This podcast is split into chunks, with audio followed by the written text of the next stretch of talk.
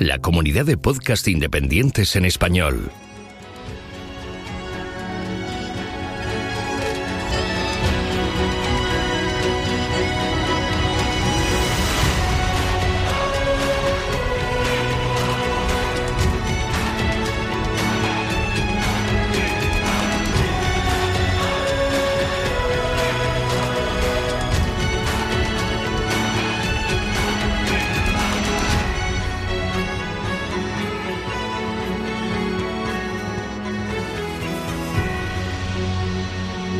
Bienvenido a GeoCastaway. Saludos, genófragos del mundo. Bienvenidos a GeoCastaway, el podcast de geología y ciencias de la Tierra. Estamos en el episodio correspondiente al mes de abril del 2020, el número 115, que en idioma ordinal es. em, Centésimo decimoquinto. Ahí está, ¿veis? Cómo con lo bonito que es decir nonagesimal, id- idioma nonagesimal, Carlos. Si te lo pongo en la Sí, es guía, que yo no- creo que hasta, hasta te lo has inventado ese idioma, creo yo. A ver, Bueno, yo pues decía eso. 115avo, pero yo qué sé. Sí, en el mío es 115 Parafraseando a Oscar, Yo creo que Oscar quiere decir las intros para poder hacer ahí su numerito. Bueno, en fin, como veis está Pedro Castiñeiras, ¿qué tal? Desde la fase cero, ¿no? Porque La sería lo- lo- en Madrid, ¿qué tal? ¿Cómo estáis? muy bien, hola, ¿qué tal? Geonáufragos. Ya os han dejado salir un poco por las calles, ¿no? Eh, sí, bueno, a los que tengan necesidad, sí. Hacer sus Muy- necesidades. Muy bien, muy bien. Y también tenemos a Mario meseteando un poco ahí eh, con nosotros, Dino perturbado por el mundo. ¿Qué tal? Buenas, ¿qué tal? Aquí estamos, pasando un poco la noche del domingo. No, sábado, calla, perdona. Con los turnos yo me pierdo. Sábado, ni caso. sábado. He puesto meseteando porque he, he asumido que vives en la meseta, pero no tengo ni idea. Mi- Justo, en el, con- justo en el contacto entre el macizo cristalino y las cuencas sedimentarias cenozoicas, creo que son. Para más Eh, ¿Cómo que has puesto meseteando? Eso no ha salido de mi mente. No, no, eso e- es mío. Soy yo el creador de eso, Carlos. Será submeseteando. Meseteando. De la meseta. No, pero submeseta. submeseta sur. Son mesetas. son- Claro, yo por eso decía que mi, mi geografía española, lo siento mucho, es muy mala. De hecho, la catalana también, pero bueno, la, la española aún más. Y yo he puesto meseteando asumiendo que todo eso es meseta, pero no tenía ni idea. Hasta- de ahí hasta Cádiz. Exacto, más o menos. Mi imagen es esa. Cuando llega a las béticas debe parar la meseta, ¿no? Entre mi desconocimiento nonagesimal y mi desconocimiento geográfico, vamos quedando bien. Bien, pues yendo al grano, hoy no vamos a tener un programa al uso, hoy va a ser un especial sobre el petróleo y vamos a conversar durante más de hora y media con Inoportuno, Inoportuno en Twitter, Mario, así que vamos directo a ello.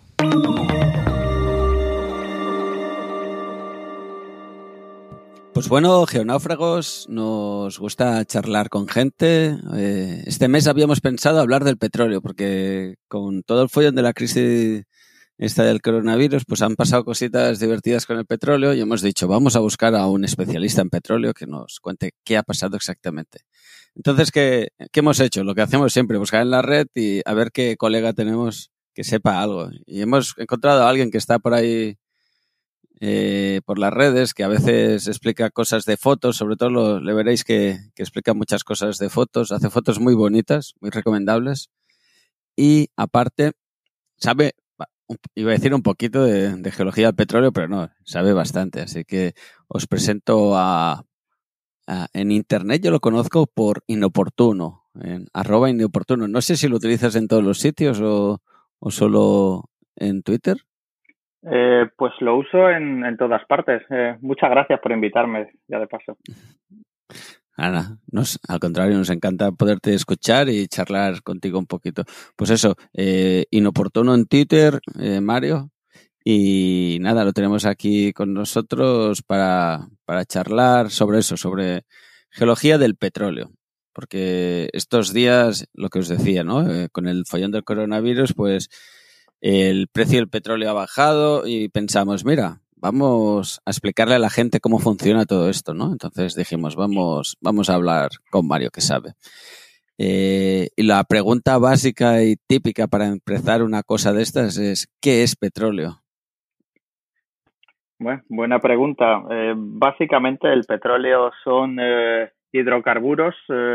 Eh, no lo, no están hechos, eh, no está hecho por dinosaurios como la gente cree. Es eh, generalmente plancton. Eh, eh, pero es eh, realmente, yo creo que se cataloga como un mineral. A lo mejor estoy equivocado, Sí. pero creo que está catalogado es realmente mineral, como, sí, sí. como un mineral, pues eh, uno de los pocos minerales eh, líquidos. Tenemos, sí, ¿no? Y sin forma, sin forma cristalina, entonces. Efectivamente. Ah, Efectivamente. la porque- definición de mineral no sé si incluye el tema cristalino. Ahora me pilláis, ¿eh? Mierda. Sí, sí, en- en el- es Es obligatorio. obligatorio, ¿no? Por Entonces eso. no es mineral. Sí. Entonces no es un Eso mineral, es un, pues entonces será, estará definido como un fluido. No sé, ahora me has pillado, ¿eh? Porque... Pero el mercurio tampoco es un mineral. Yo voy a poner el caso del mercurio, pero Ah, claro. buena pregunta, sí. Pedro lo sabrá esto, mierda. El, Piedra. el mercurio le pasa lo que, a, lo que al agua. El, Mm. Ay, perdón, no he dicho mierda. Perdón. He dicho cachis. el, el hielo, por ejemplo, sí se considera mineral, pero el agua no. Exacto. Y con el mercurio líquido supongo que pasará igual. El cinabrio en su composición lleva mercurio, pero luego ya deja de ser un mineral. Es un Será, metal claro, está. un metal, sí. Será un metal, pero no un mineral. Pero el, Claro. pero el petróleo no es un metal, es orgánico. Es materia orgánica, Sí. sí. En principio, Es materia orgánica. Sí, sí. Bueno, se habla de, de aceite mineral, ¿no? Eh, Sí, sí. entonces, bueno, Sí. pero debe ser más eh, como una especie de, de eh, ¿cómo se llama? De recurso poético que otra cosa, yo creo. O sea, sí, no sé. Sí, realmente sí, porque en realidad es un producto, un producto orgánico. Eh, lo que sucede es que cuando el plancton, eh, en realidad, generalmente es plancton, pero pueden tener eh, distintos orígenes, es enterrado a, a profundidad y a temperatura suficiente, pues empiezan a suceder una serie de procesos químicos que transforman toda esa materia orgánica y dependiendo de la temperatura y de la presión, pues se puede convertir en, en petróleo, se puede convertir en gas y se puede convertir en unas cuantas cosas entre medias. Con lo cual hay veces en que cuando se habla de yacimientos de petróleo, eh, tienes, eh, tienes petróleo, tienes gas, tienes condensado, que es una cosa, digamos, intermedia. Eh, los petróleos son de muchos tipos, los hay desde los que parecen gasolina, literalmente gasolina, amarillos transparentes, hasta los que son, eh, pues, eh, eh, prácticamente sólidos, los, lo que se llaman los TAR, con lo cual es, eh, el término petróleo engloba una serie de productos que, que pueden ser muy diferentes. Está bien, está bien. Sobre todo la imagen esta, ¿no? De, yo me la imagino bastante así. eh, bichitos de plancton que viven por ahí por los mares cerca de los deltas, ¿no? Donde tiene mucho nutriente. Que se van Efectivamente. quedando por ahí enterrados. Efectivamente, quedan enterrados y quedan enterrados en unas condiciones en las que, bueno, pues no, no se degradan lo suficiente y, y permiten que pasen a la siguiente fase. Como, como aquí, como ahora estamos en la fase cero, pasaremos a la fase. Efectivamente. Pero vamos, si os hace ilusión, también pueden ser eh, de dinosaurios. Sí, ¿no? En la, en la época, como mínimo, han co- coexistido, ¿no? Así nuestro dino perturbado del grupo estará más contento. Efectivamente. Hombre, algún trocito de dinosaurio era solo por lo que arrastraban los, los ríos de algo, cuando cruzaba alguna manada y alguno. Pero vamos, el, el com- como, como bien dices, el componente principal son, son- es de tipo de, de algas con muchas, muchos aceites grasos. y- Efectivamente. Algas, algas gra- grasientas, me gusta. Yo que soy de comidas pesadas, me gusta la imagen. Es porque lo- la utilizan para flotabilidad y yo creo eso, para manejar la densidad y todo eso y poder subir o bajar con, con el fotoperiodo. Anda. Pues la- no, es- no están, no están quietas en la misma lámina de agua, van subiendo y bajando según tengan más luz o menos luz. Entonces cambian su densidad con respecto al medio y con- lo hacen con eso, con, con aceite. Esto del plancton, eh, es eso que eh, ahora, el otro día veía imágenes en Twitter en la noche que se ven unas olas que son fluorescentes. Sí. Sí. Sí, son fosforescentes. Eso se ve mucho en el Mar Caribe. En el, ah, eh, por la noche en el, en el Mar Caribe, eh, si mueves, eh, pues lo que agarras a lo mejor un, un, un, palo, incluso con la mano y lo mueves, en zonas en las que no haya luz, se ve un montón la fosforescencia. Yo no me lo creía hasta que lo, lo vi hace un montón de años. Y es impresionante. Sí, sí, debe ser cosa mágica, ¿eh? Estar ahí, remover un poco y que, que, se ilumine todo. Sí, efectivamente. Hmm. Seguro que da para algún para algún momento magufo esto. Oh, sí, sí, probablemente, probablemente. Bueno, pues tenemos esos bichos que se mueren, ¿no? bueno, los aplasta, eh, algún sedimento los captura, ¿no? Y se quedan ahí como enterraditos. Sí. Y, y posteriormente eh, eso se queda ahí. ¿Vosotros vais a buscar deltas antiguos o, o buscáis cosas que se hayan movido? En realidad no, en realidad el, el, petróleo, y cuando hablo de petróleo hablo de petróleo, gas, todo eso eh, no se recupera en la roca en la que se crea, porque normalmente el petróleo eh, se genera en, en arcillas, que son las que, bueno, se llaman arcillas, se llaman lutitas, eh, shales. no, eh, digas gas lutítico, ¿eh? no digas gas, momento. gas de lutita, efectivamente. Eh, un poquito, sí, sí, habrá quien no le guste el término. Eh, y ahí es donde, porque es donde hay mayor acumulación de materia orgánica. Entonces lo que sucede es que la presión de esas, de esas arcillas eh, expulsa el, el, petróleo, porque recordemos que el petróleo es menos denso que el agua, expulsa el petróleo y ese petróleo va lo que se llama el término migrar, eh, que es literalmente eso, va migrando desde esas zonas, desde esas arcillas que tienen mayor presión, hacia zonas eh, superiores o laterales que tengan menor presión y donde se puedan meter. Eh, básicamente es como, como aplastar una esponja, ves que sale el agua, cuando se aplasta la esponja el agua sale pero el agua no vuelve a entrar, pues es algo parecido en el petróleo. Y esas, ese petróleo va buscando eh, zonas que tengan eh, pues eh, más porosidad, que tengan menos presión, que normalmente son arenas. Entonces, el, petróleo se crea en, en arcillas, en lutitas, pero se almacena en arenas. Y lo que nosotros buscamos son las arenas, que pueden ser, efectivamente, pueden ser antiguos ríos, pueden ser deltas, pueden ser turbiditas. Yo trabajo bastante en turbiditas en turbiditas. las turbiditas se asocian bastante en, yacimientos de petróleo, ¿no? En general. Sí, eh, hay, depende de la zona. Por ejemplo, en, Mar del Norte, que es donde trabajo ahora, eh, pues eh, hay un montón de turbiditas por la apertura del Atlántico Norte. Entonces, en el Cretácico hubo un montón de turbiditas. Pero, por ejemplo, en el Jurásico, en el Mar del Norte, la mayoría del petróleo, buena parte, está en, en lo que es playas en antiguas playas. Entonces, dependiendo de, dependiendo de la edad, los vas a encontrar en un área en distintos lugares, en distintas eh, zonas. Para que nos entendáis, cuando hablamos de turbiditas, estamos hablando de unos sedimentos, algunas veces lo hemos comentado aquí en el podcast, que serían como grandes masas de material que, que fluyen hacia el fondo oceánico, Correcto. por decirlo de una manera. Sí, son avalanchas a gran velocidad. Exacto, avalanchas submarinas. Y la gracia que tienen las turbiditas, que también, mm, bueno, yo soy muy malo para estos términos, pero me suena que les llamaban ritmitas también antiguamente, o no sé si el término aún es común, que lo que quiere decir es que hay solapamiento de diferentes capas bastante continuas, ¿no? Primero una capa de arena, luego encima una capa de arcilla, luego una capa de arena, luego otra capa de arcilla, ¿no?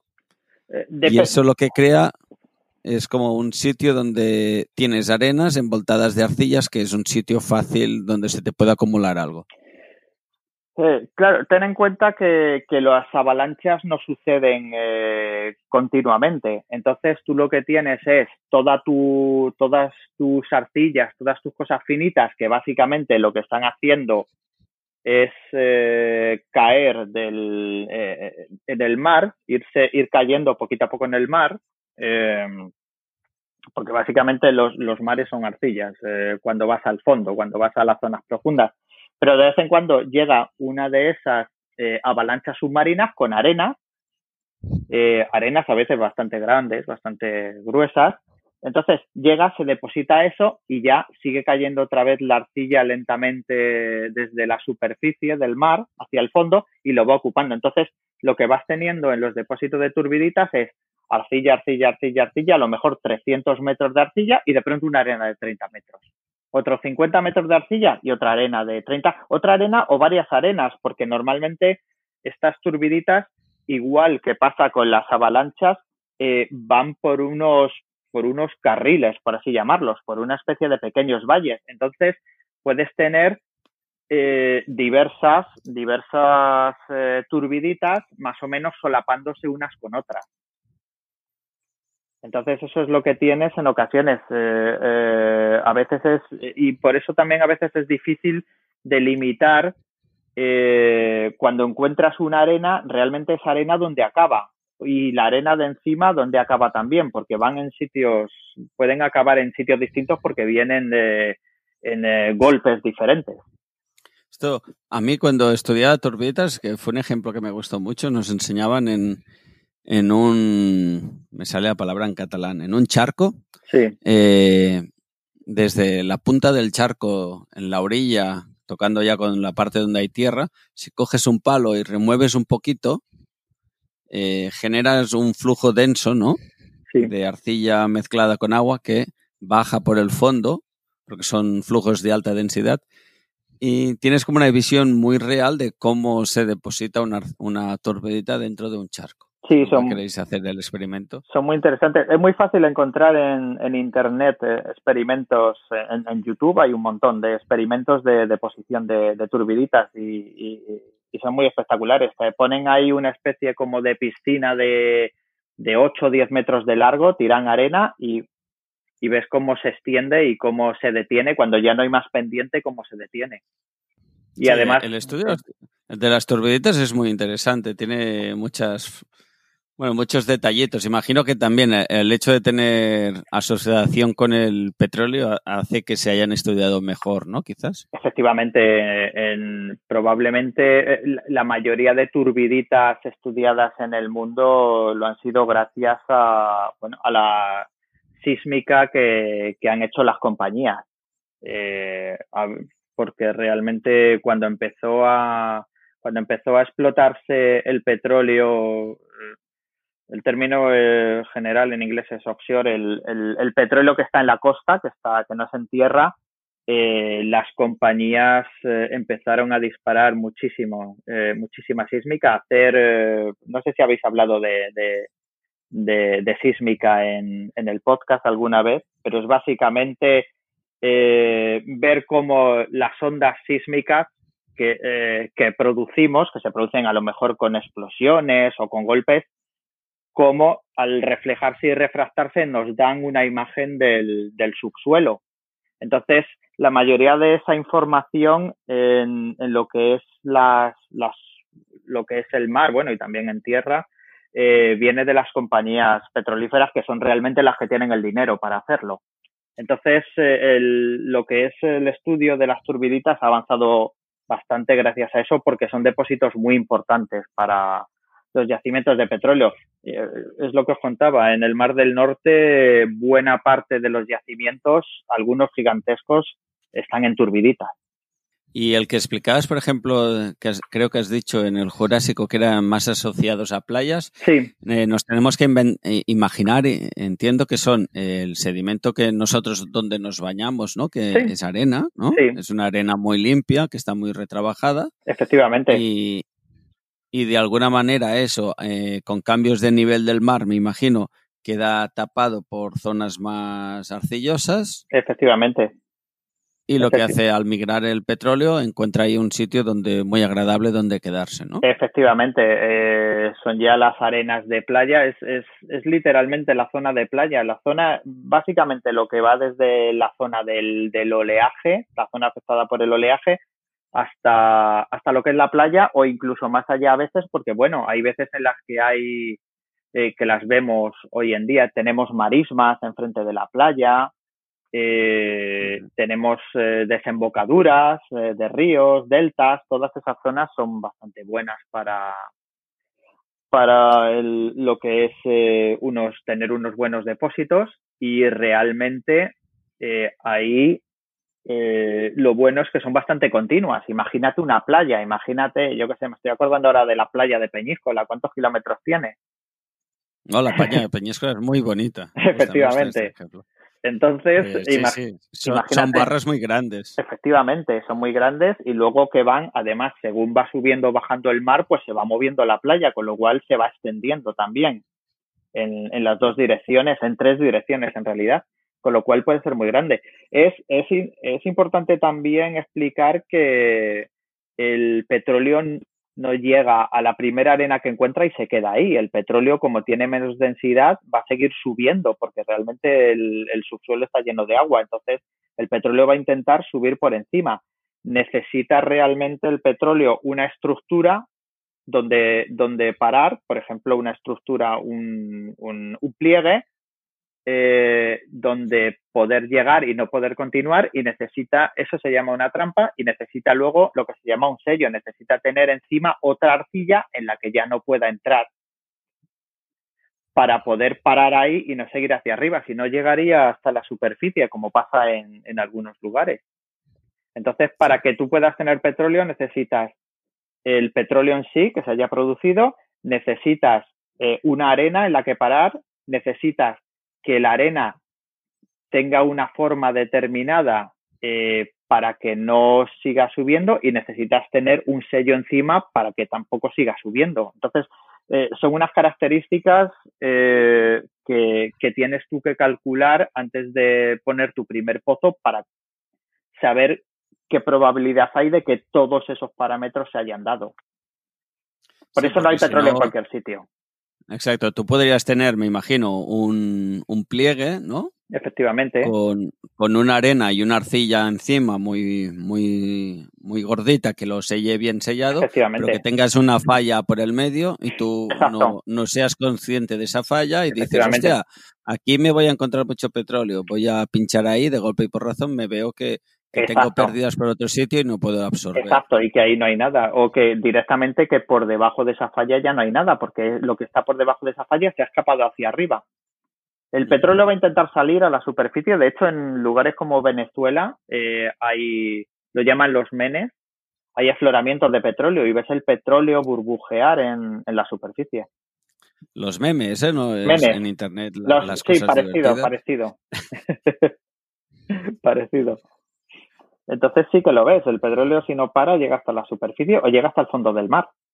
Y entonces va aflorando, de hecho sí. A mí me sonaba también en, en California, en un sitio, no sé si es así. Sí, las, las tar ¿no? efectivamente. Entonces llega y aflora. Y ahí, ahí ya está, se acabó. Por eso, sí un punto natural de vertido, por decirlo de una manera. Tampoco no es una contaminación artificial, sino es, es un punto natural donde aflora. Sí, efectivamente, tampoco sale a chorros, no sale a chorros, pero, pero bueno, pero Hilitos de plastilina, ¿no? Hilitos de plastilina, efectivamente, efectivamente. Podrían haberle echado la culpa. Vale, pues más o menos tenemos una buena visión de qué es el petróleo como tal. Eh, bueno, has explicado, quizá podemos entrar un poquito más en eso. El petróleo, no solo el petróleo, sino que tenemos diferentes fases, ¿no? Una, Unas fases más líquidas, unas más, más incluso, y algunas más sólidas, como pueden ser los, asfalte los asfaltos y cosas Sí, efectivamente. Efectivamente, tenemos, el, depende mucho de, la composición original y de los procesos que haya sufrido, eh, eh, pero podemos tener desde lo que tú dices, los asfaltos, todos los petróleos superpesados de Venezuela, por ejemplo, que son, son pesadísimos y, y realmente son, son engrudo, lo que se llama engrudo, literalmente, podemos tener los petróleos. Eso se, se, mide normalmente, la calidad, por así llamarlo, del petróleo se mide en grados API. Entonces, sí, API, porque es la estandarización. Eh, y cuando, pues que es por el, el, el American Petroleum Institute, eh, fue el que lo, el que lo, digamos, lo definió así. Entonces, cuanto mayor es el número API, eh, más eh, líquido es el, petróleo y mejor es porque hay que refinarlo menos. Entonces, por ejemplo, los, Eh, un, un, un TAR, un engrudo, puede tener un código API de 13, no tiene unidad. Y, y, un petróleo bueno, un petróleo libio que es amarillo, que es transparente, puede tener 45 grados API. Eh, perdón, es, eh, me he equivocado, es eh, sí tiene unidad, es en grados. Grados, está graduado. Sí, está graduado, efectivamente. Entonces, ahí tienes todo eso. También, pues, eh, hay veces en que, en que tienes eh, gas, si las condiciones eh, de temperatura han sido lo suficientes, el petróleo se degrada aún más, entre comillas, se transforma en gas. Y, y, puede haber ocasiones en las que tienes en un mismo yacimiento, tienes gas y tienes petróleo. Eh, y además dentro del petróleo tienes gas y dentro del gas tienes petróleo disuelto. Uh -huh. Con lo cual eh, se complica un poquito más el, el tema. Entonces hay... Entiendo que si tienes gas está como a más presión también, ¿no? No, eh, no, no, tiene por qué, no tiene por qué. La presión, eh, la presión, de hecho, estará a un poquito menos de presión porque la presión se incrementa con la profundidad. En el mismo yacimiento, más o menos, están vale, claro, todos sí. en, en, en, la misma presión. Entonces, el gas está un poquito menos de presión que el petróleo. Pero bueno, ahí entran un montón de, de parámetros eh, físicos y de relaciones entre fluidos.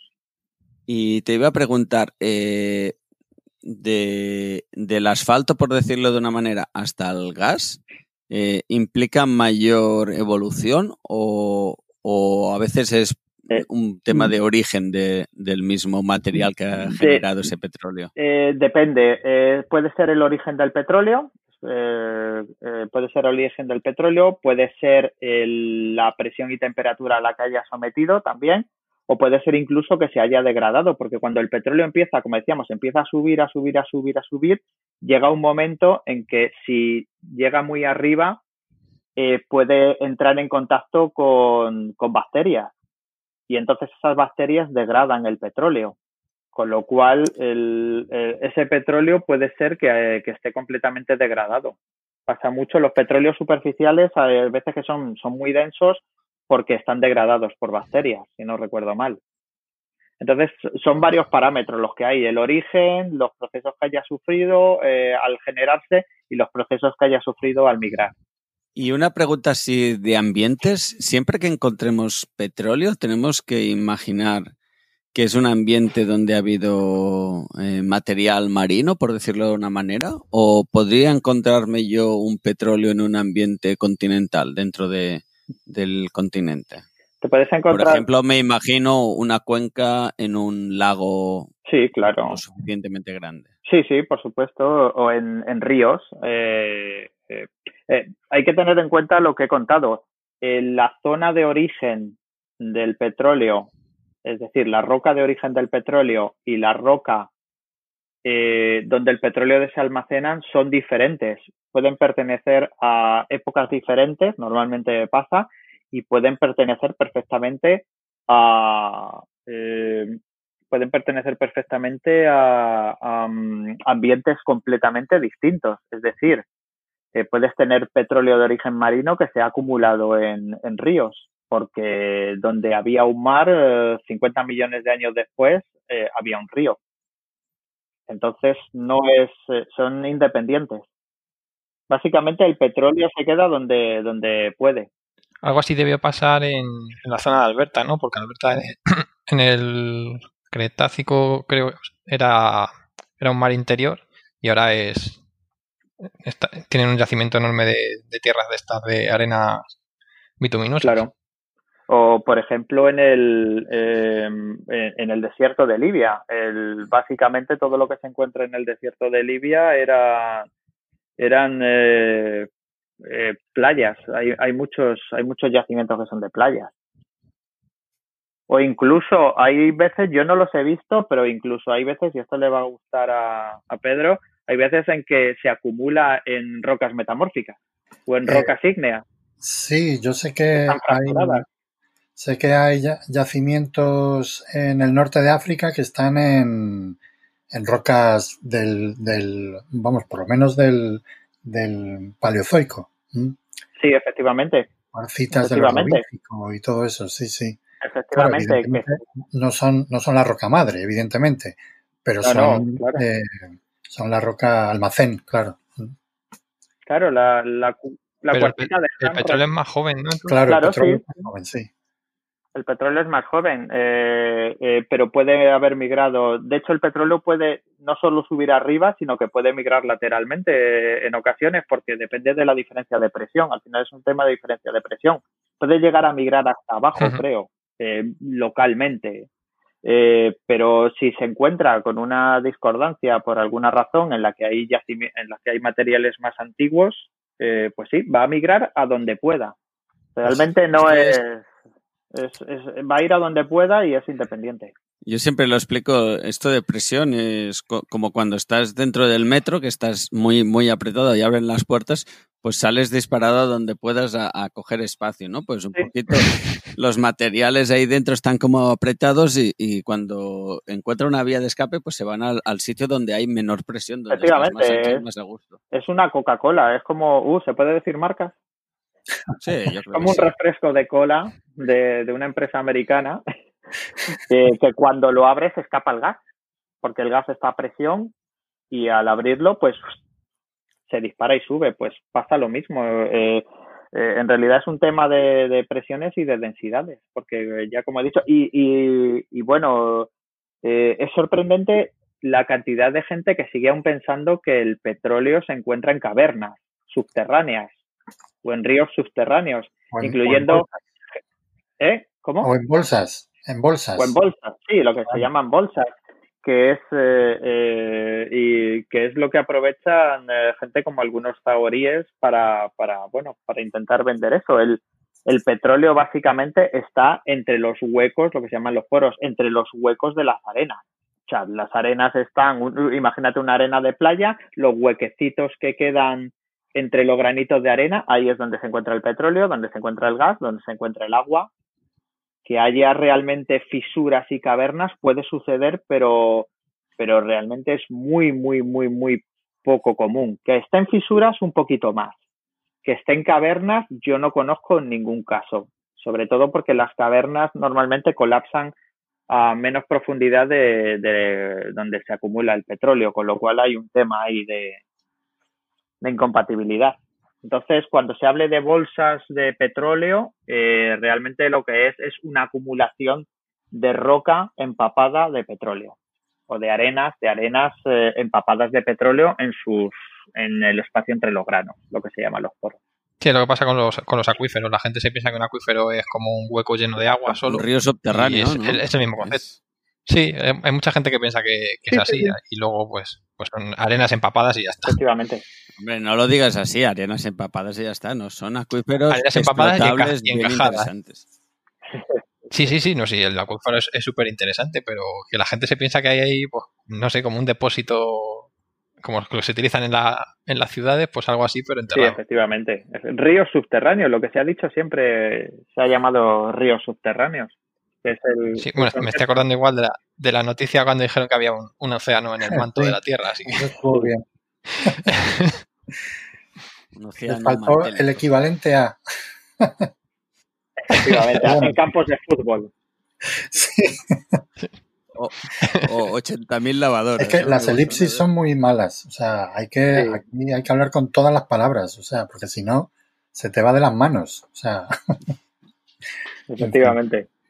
Eh, una cosa que yo nunca, la verdad es que nunca me había planteado eso yo. Eh, Habéis dicho en algún momento que eh, las rocas metamórficas así antiguas, porque las metamórficas yo siempre asocio antiguas, nunca a moderno, ya sé que pueden ser modernas, pero dejarme que diga barbaridades. y el petróleo es posterior, habéis dicho que es más joven, entonces, ¿en algún momento empieza el petróleo? ¿Cómo, ¿Cómo es eso? ¿O en qué? Se, entiendo que se asocia cuando aparece la vida de plancton en el mar, ¿no? Por decirlo algo.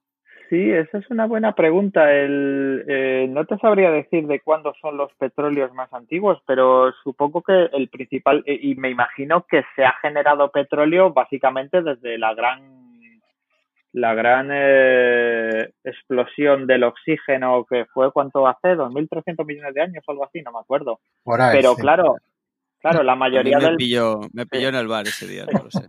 Eh, pero claro, eh, la mayoría del petróleo, de ese petróleo, o, se ha perdido o se ha ido con las se ha reciclado, los procesos tectónicos, se ha reciclado, se ha perdido en superficie, se ha degradado y ha desaparecido, ha vuelto a ser enterrado y se ha básicamente quemado, como quien dice. Podéis decir que se ha metamorfizado. Se ha metamorfizado. No sé cómo se metamorfizará un petróleo, pero supongo que, que eventualmente puede pasar. Entonces, no sabría decirte ahora mismo de cuántos son los petróleos más antiguos, pero pero normalmente eh, supongo que los habrá paleozoicos, pero normalmente a mí me suena que la mayoría son mesozoicos y cenozoicos. También depende de la zona, es decir, en el Mar del Norte que se abrió a, principios del Mesozoico, o más o menos eh, por ahí, en el, pues lo que tenemos realmente es, eh, es como muy, muy, muy, muy viejos triásicos. He puesto en Google Oldest Age of Oil y me sale Until now, the oldest known oil had been dated in 1.5 billion years Fíjate, claro. Ah, pero no es lo común, un claro. Billón y, un billón y medio de... Pero esto supongo que en el billón... Billón americano, ¿eh? Estados Unidos. sí, son 1.500 millones de años. Sí, tiene sentido, porque tiene sentido porque desde que ha habido algas ha habido, ha habido probablemente petróleo. Eh, lo que pasa es que ya te digo que la mayoría está, se ha perdido y la mayoría del petróleo es bastante más joven. Y aparte de la antigüedad de todo eso, ¿hay alguna medida que, por ejemplo, se sepa que eh, se formaba solo en ciertas paleolatitudes? Igual que, por ejemplo, yo que sé, que la bauxita solo se encuentra en ciertos a ciertas latitudes ahora. Eh, ¿Con el petróleo pasa lo mismo? ¿Solo se formaba hasta cierta latitud eh, prehistórica? No, o no, no que yo sepa, porque realmente, realmente para el petróleo lo único que necesita son organismos y, y, un sitio donde enterrarse. Y eso lo encuentras en cualquier parte. Espera, que voy a matizar lo de los millones porque la noticia dice que until now, o sea que hasta ahora eran 1.5, pero he desplegado la noticia. Te, habías quedado en el titular, ¿no? Sí. sí, sí. Que un grupo de científicos australianos ha descubierto que eh, el, petróleo más eh, antiguo es de 3. O sea, el doble. 3.000 millones. Pues ahí está, desde prácticamente el principio, sí, desde... Pues eso ya es antes, es antes de la gran oxidación. Sí, interesante. Habrá que hacer un especial eh, inicio del petróleo. Sí. Ya lo estoy viendo. ¿Cuándo inició el petróleo? Paleopetróleo. Sí, ya, he visto que has puesto la palabra paleo, paleolatitud. ¿Se ha notado mucho ahí? Se, ha visto, se ha visto. Hombre, hay que diferenciar entre latitud, porque claro, el Mar del Norte está ahora en el norte, pero no sé cuándo, dónde estaba antes. Pues el Mar del Norte estaba en el Mar del Norte, hasta que antes no estaba, pero es el Mar del Norte, no es el Paleo Mar del Norte. es como si ahora Pedro dijese eh, las petrolatitudes. No, no tiene sentido. petrolatitudes. no me des idea. Sí, es interesante. Efectivamente, están en inclusiones fluidas. Eh, entonces, claro, son, son restos de petróleo. El petróleo producible, el petróleo que producimos, el que, el que acaba, el que acaba en la atmósfera. Uy, he dicho yo eso. El que acaba en la atmósfera es, eh, eh, es, es, más moderno. Pero tiene sentido que casi desde, desde que hubiera seres vivos, eh, desde que hubiera organismos, pues había posibilidad de generar petróleo. Bueno, yo creo que ha quedado claro más o menos cómo, cómo se crea este petróleo, ¿no? Eh, organismos, chafadete, condiciones más o menos eh, adecuadas para que se genere ese petróleo.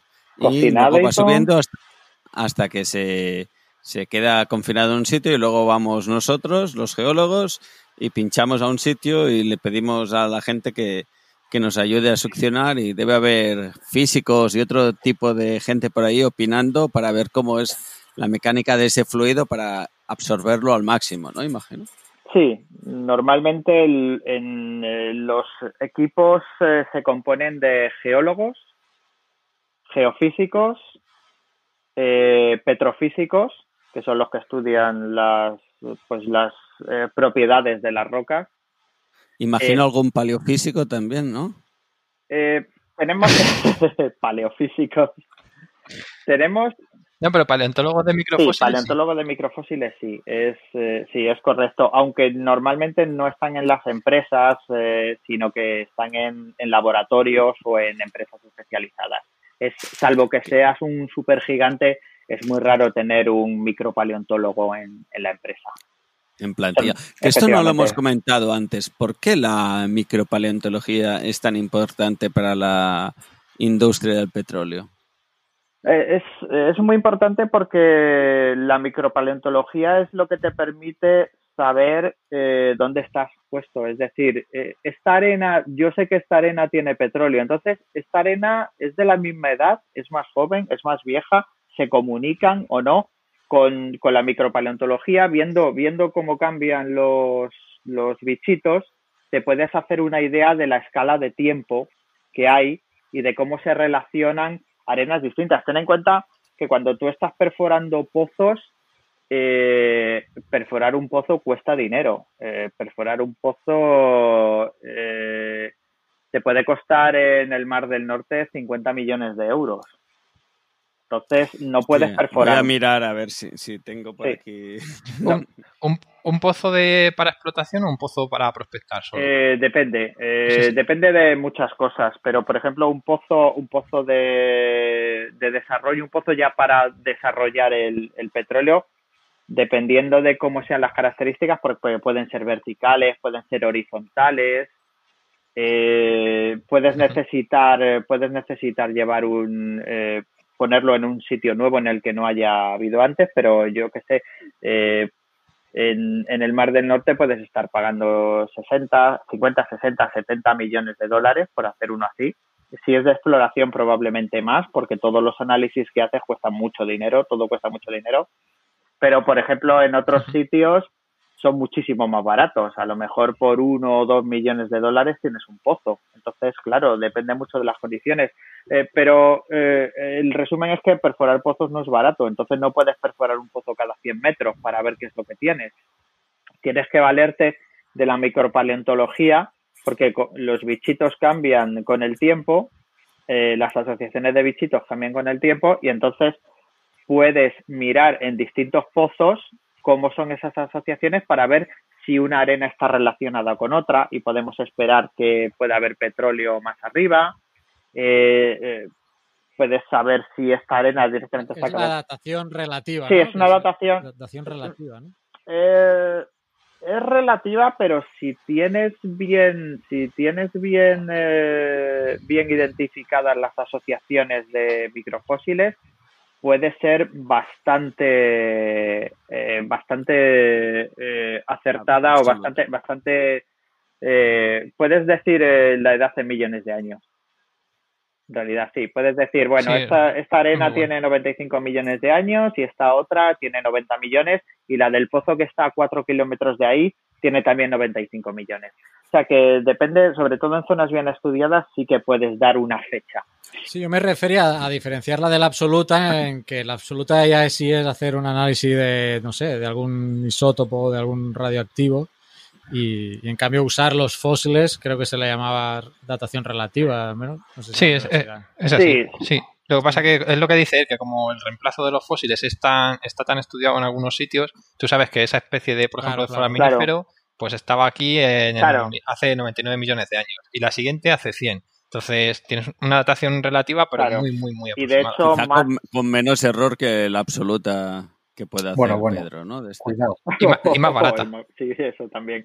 De hecho, lo que haces es no mirar un solo un solo microfósil, mirar las asociaciones. Entonces dices, bueno, aquí encuentro este, este y este, con lo cual es de esta época. Aquí encuentro este, este y este también, pero ya este no, hay otro, con lo cual es de otra época que puede ser posterior. También eh, se usan distintos tipos. Por un lado se miran los eh, microforaminíferos, por otro lado también se usa palinología, el, análisis del polen de las plantas. Entonces, según eso ya vas teniendo, porque a lo mejor encuentras polen, pero no encuentras eh, los microfósiles. o al revés, con lo cual ya vas usando todos esos distintos tipos para intentar establecer una cronología. Hay veces que es muy difícil y hay veces que no encuentras nada, absolutamente. Y hay veces que tienes un rango de 20 millones de años o de, igual no 20, pero 5 millones de años y dices, bueno, bien. ¿Qué, es? ¿Qué son 5 millones? ¿Qué son 5 millones de años, efectivamente. Oye, me quedo con la idea de asociaciones de foraminíferos, ¿eh? Asociaciones de foraminíferos ofendidos de Twitter. sí, sí, sí. Pero te, has dado cuenta, Oscar, lo importante que es la paleontología. Y sí, he metido paleo otra vez. Bueno, es importante para estudiar bichitos. para todo, para todo. Sí, sí, sí. Ahí los tenemos mirando la, la rama de, de, los microfósiles eh, también va un poco unida al mundo de la, del petróleo, ¿no? Si no hubiésemos tenido interés en el petróleo, quizá nadie se hubiese interesado por esos bichidejos tan interesantes que tenemos por ahí. Sí, seguramente. Sí, Solo cuatro frikis y ya está. Sobre todo en determinadas zonas. Eh, hay zonas, yo me imagino que toda la zona que, pues por ejemplo, lo que estoy hablando, el norte de, el, mar del norte, el mar de Noruega, eh, otras zonas, eh, supongo que en Brasil, todo eso, no sabríamos nada de hecho, porque quién va a hacer un, quién va a hacer un pozo de, de tres kilómetros con otro kilómetro más de agua encima para estudiar la microfauna imposible. No creo que haya universidad que pueda pagar eso, ni todas las universidades. Entonces, bueno, es ha sido uno de los efectos del, de lo que es la, industria del petróleo, que tiene muchas cosas buenas, tiene muchas cosas malas, como tú Vale, bueno, eso lo que decía hace un ratito, creo que ya tenemos bien identificado de qué estamos hablando, más o menos. Todo no lo hemos dicho, pero bueno, sé que lo hemos dicho, que es bastante negro y a veces has dicho que hasta hasta amarillo. Yo lo he visto amarillo. Yo lo he visto indistinguible de la gasolina. Si te digo que es gasolina, te lo crees. Eso ideal, así ya no tienes que refinar ni nada, ¿no? Ya lo tienes. Sale, claro, es, eh, necesita mucho menos refino, efectivamente. Ese es el famoso de Arabia, ¿no?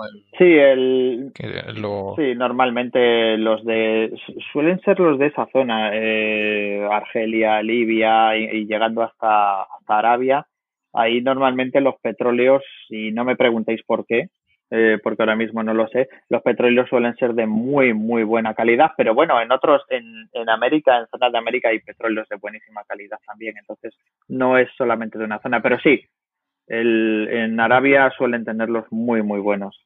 Y algo interesante sería que explicaras a lo mejor también cómo funciona un, un pozo, porque la gente a lo mejor no se imagina que se inyectan lodos y todo. Sí, que van variando con la presión. Sí, eh, sí básicamente, a ver, eh, un pozo, eh, como se perfora, es, bueno, tú tienes, da un poquito igual que sea en el mar o en tierra, pero bueno, creas una zona o, traes una plataforma flotante, semiflotante, lo que, lo que quieras, y realmente el pozo se va perforando con, con una broca gigante es que es una broca. Eh. Hay distintos tipos, una que se llama triconos, que realmente imaginaos que son tres ruedas, eh, tres, tres círculos con dientes que giran unos contra otros. Y a lo mejor sería, no sé si podéis poner eh, luego imágenes asociadas en el... Algún enlace, podemos o enlaces. Y básicamente vas perforando con eso, entonces lo que vas haciendo es perforas con eso, con los triconos. Hay otros también, hay otros que son simplemente como una muela, una muela que tiene puntas de diamante eh, artificial, claro. Puntas de diamante que son las, las llamadas eh, eh, cabezas PDC.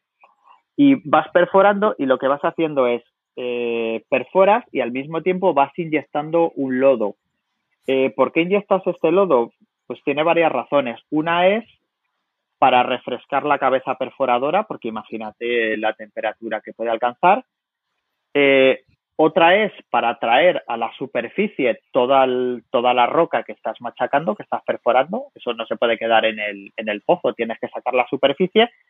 Y la más importante es que cuando tú estás perforando, realmente estás pasando por zonas con mucho fluido, normalmente agua, pero pues también vas a encontrar petróleo y gas. Y entonces esos fluidos están a una presión determinada. Eh, si tú no tienes ningún líquido que contrarreste esa presión, pues pasa, no sé, todos os acordaréis de la película Gigante, ahí cuando sale el, petróleo, que es una imagen clásica, cuando sale el petróleo por la cabeza del de, de, lo que es el, el, taladro, de lo que es la torre, empieza a subir así el petróleo y sale por todas partes y, está James y todo el mundo manchado y todo el mundo manchado y feliz. Eh, eso es lo que pasa porque el petróleo, como he dicho, está a mucha presión bajo tierra, entonces si tú llegas ahí y lo perforas, pues realmente el petróleo sube disparadísimo.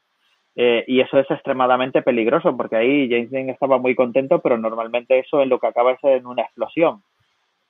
Es muy, muy normal que acabe en una explosión o acabe en contaminación, eh, como mínimo, en, contaminación de una zona, bueno, como pasó con, con eh, fue con Macondo, ¿no? Con el famoso, si habéis visto la película esta de sí, Deepwater Horizon, sí, esa, pues, pues acaba pasando algo así y es un desastre. Entonces tú lo que metes es un lodo, se llama lodo, en realidad es un compuesto de que normalmente hay de dos tipos. Uno con base agua, entonces es agua y una serie de compuestos eh, eh, de, de, productos químicos que tiene un, un color marrón y es, es denso. Y luego también puedes tener lo mismo, pero en vez de estar basado en agua, está basado en aceite. Entonces, eh, dependiendo, de, dependiendo de la roca, dependiendo de, de, lo que vayas a perforar y de otra serie de parámetros, usas uno u, otro. Entonces, eso crea una presión en la pared del, del pozo que contrarresta la presión del, la presión del, del petróleo, del gas o del agua. Entonces, te evita que se vaya. Pero eso tiene que estar muy bien estudiado porque si te pasas con la presión, entonces lo que haces es lo contrario, estás empujando el, los petrol, el, el, líquido que estaba en, en la roca, lo estás empujando hacia adentro y lo que tú haces es perder todo el lodo que has metido. Entonces tienes esas pérdidas. Entonces es muy importante calcular antes de perforar cuál debe ser esa densidad de lodo para que ni, ni empuje todo el petróleo o el agua, lo que sea, ni empuje todo el fluido de la formación, ni sea empujado a su vez por el fluido de la formación. Tiene que estar ahí en un rango importante. Y luego ese, ese, ese lodo va a una serie de contenedores que hay en, en, eh, en donde está puesto el, el, taladro, porque el taladro no es solo la torre de taladro, el taladro básicamente está la torre de taladrar y luego hay un área muy grande en la que tienes una serie de, de, zonas que hacen distintas fases. Por ejemplo, ese lodo se reutiliza, con lo cual hay que limpiarlo. Eh, hay que almacenarlo por si necesitas más, en lo que se llama las piscinas de lodo. Eh, hay que quitarle la arena, hay que quitarle todo. Eh, hay zonas para producir nuevo lodo. Es realmente lo que es un, un lugar, lo que se llama la localización de pozo, eh, no es solo el, taladro, sino un montón de instalaciones más, bastante, de hecho, que es lo que más ocupa. Entonces tienes que tener esas piscinas donde se, donde tienes el lodo acumulado, tienes que tenerlas controladas porque si te empieza a venir eh, fluido, eh, porque la presión del fluido en la roca es mayor que la del lodo, lo que va a hacer es empujar el lodo. Entonces ves que el nivel de esa piscina empieza a subir. Cuando el nivel de esa piscina empieza a subir, problema. Tienes que cortar la subida. Entonces, para eso en los taladros hay una serie de válvulas gigantes que básicamente lo que te hacen es, es que eh, cortan, el, cortan el fluido y evitan que todo ese petróleo, gas o agua te suba, te suba y te cree un problema. Meten un globo dentro del, del pozo, ¿no? Eh, meten, un, meten un globo. En realidad es, en realidad eh, las válvulas esas son, eh, son, eh, son diferentes y una de ellas es básicamente, no es un globo, pero es, es una neumática. Sí, un me está imaginando un neumático, ¿no? Como sí. cuando haces un pre presiómetro, perdón. Sí, una de ellas. es hinchar un balón sí. dentro. Sí, una de ellas es neumática, la otra es mecánica y luego hay una que directamente, que es la última, que es una cizalla, que lo que te hace es ¡zas! te corta el, te corta la tubería, te corta todo y te cierra el, el pozo. Que ese imagino que debe ser el momento más crítico, ¿no? Cuando ese el, la cizalla. eh, sí, ese, ese, cuando usas la cizalla ya puedes rezar porque ya es que las cosas iban muy, muy mal. Y si esa falla, entonces ya tienes un problema. Entonces. Hay otra película, ahora que mencionabas la de Gigante, hemos dimensionado Deepwater Horizon, que es el accidente de, de BP, Sí, ¿era? Sí, fue BP. Y, y hay una que, que es creo un poco más de la historia del petróleo que se llama mm, There Will Be Blood. Ay, sí, o Habrá sí, me suena, pero yo no la he visto. No, no la he visto, Yo creo que te gustaría porque también creo que hay un accidente de esos, de- pero así tipo que empieza a salir el petróleo también sin control y crea un problema serio. Pero los, digamos, en los inicios de la explotación de petróleo por Estados Unidos, también muy buena película esta con, con Daniel Day-Lewis. De hecho, nosotros tuvimos tuvimos un problema así en, en un pozo en el que yo estaba, en Argelia, y murieron tres personas. Eh, era un pozo de gas, eh, perdimos el control y se perdió el control y, y bueno, y, y estuvo, de hecho, se puede encontrar en, en YouTube, hay imágenes y, y, y pasó eso y el pozo estuvo ardiendo Claro, tres es que- meses hasta que se logró apagar, estuvo ardiendo tres meses. Sí, también está. La concepción es como, perdona Sí, Oscar, como un pozo, cuando perforas un pozo de agua, la- digamos que es lo mismo en el sentido de que estás haciendo una perforación, pero las dimensiones que estamos hablando en petróleo, em, has mencionado hasta 3 kilómetros, ¿no? El, bueno, y más incluso, eh, es normal. Y más, por eso quiero decir que un pozo a lo mejor te quedas en 100, 200, 300 metros para ir a buscar agua, pero las perforaciones de petróleo son ya algo mucho más Sí, complejo, con unos manejos de presiones y todo, lo que has comentado, Efectivamente, que, que es mucho más problemático. sí, efectivamente, suele ser bastante problemático. De hecho, a veces se necesita equipamiento especial porque las presiones son. De hecho, hay veces que necesitas herramientas de registro eh, eh, especiales porque la temperatura es demasiado alta y básicamente te funde. No, no te funde, pero le estropean las, estropean las herramientas. Y sí, un pozo normal puede tener 3.000 metros de profundidad. También hay que tener en cuenta que muchas veces los pozos de producción eh, no son verticales, son horizontales. Entonces eh, puede tener 5 o 6 kilómetros. Que estos horizontales, como siempre me, ha- me han curiosido como saber cómo, cómo se generan. Ese verbo, que ¿Cómo te has, se, ese verbo que te has inventado. Ah, ese, ese palabra no existe en curiosidad. la- Es una mezcla de italiano, francés, catalán. en curiosidad, sí, hombre, sí que existe. no lo conozco. yo creo. Pues eh, Eh, básicamente... ¿Cómo se diría? Espérate, que ahora me he quedado curioseado. Como siempre me, Tengo siempre me curiosidad. genera curiosidad. Gracias. Eh, algún día aprenderé a hablar. Era por fastidiarte un Ya poco nada ya. más.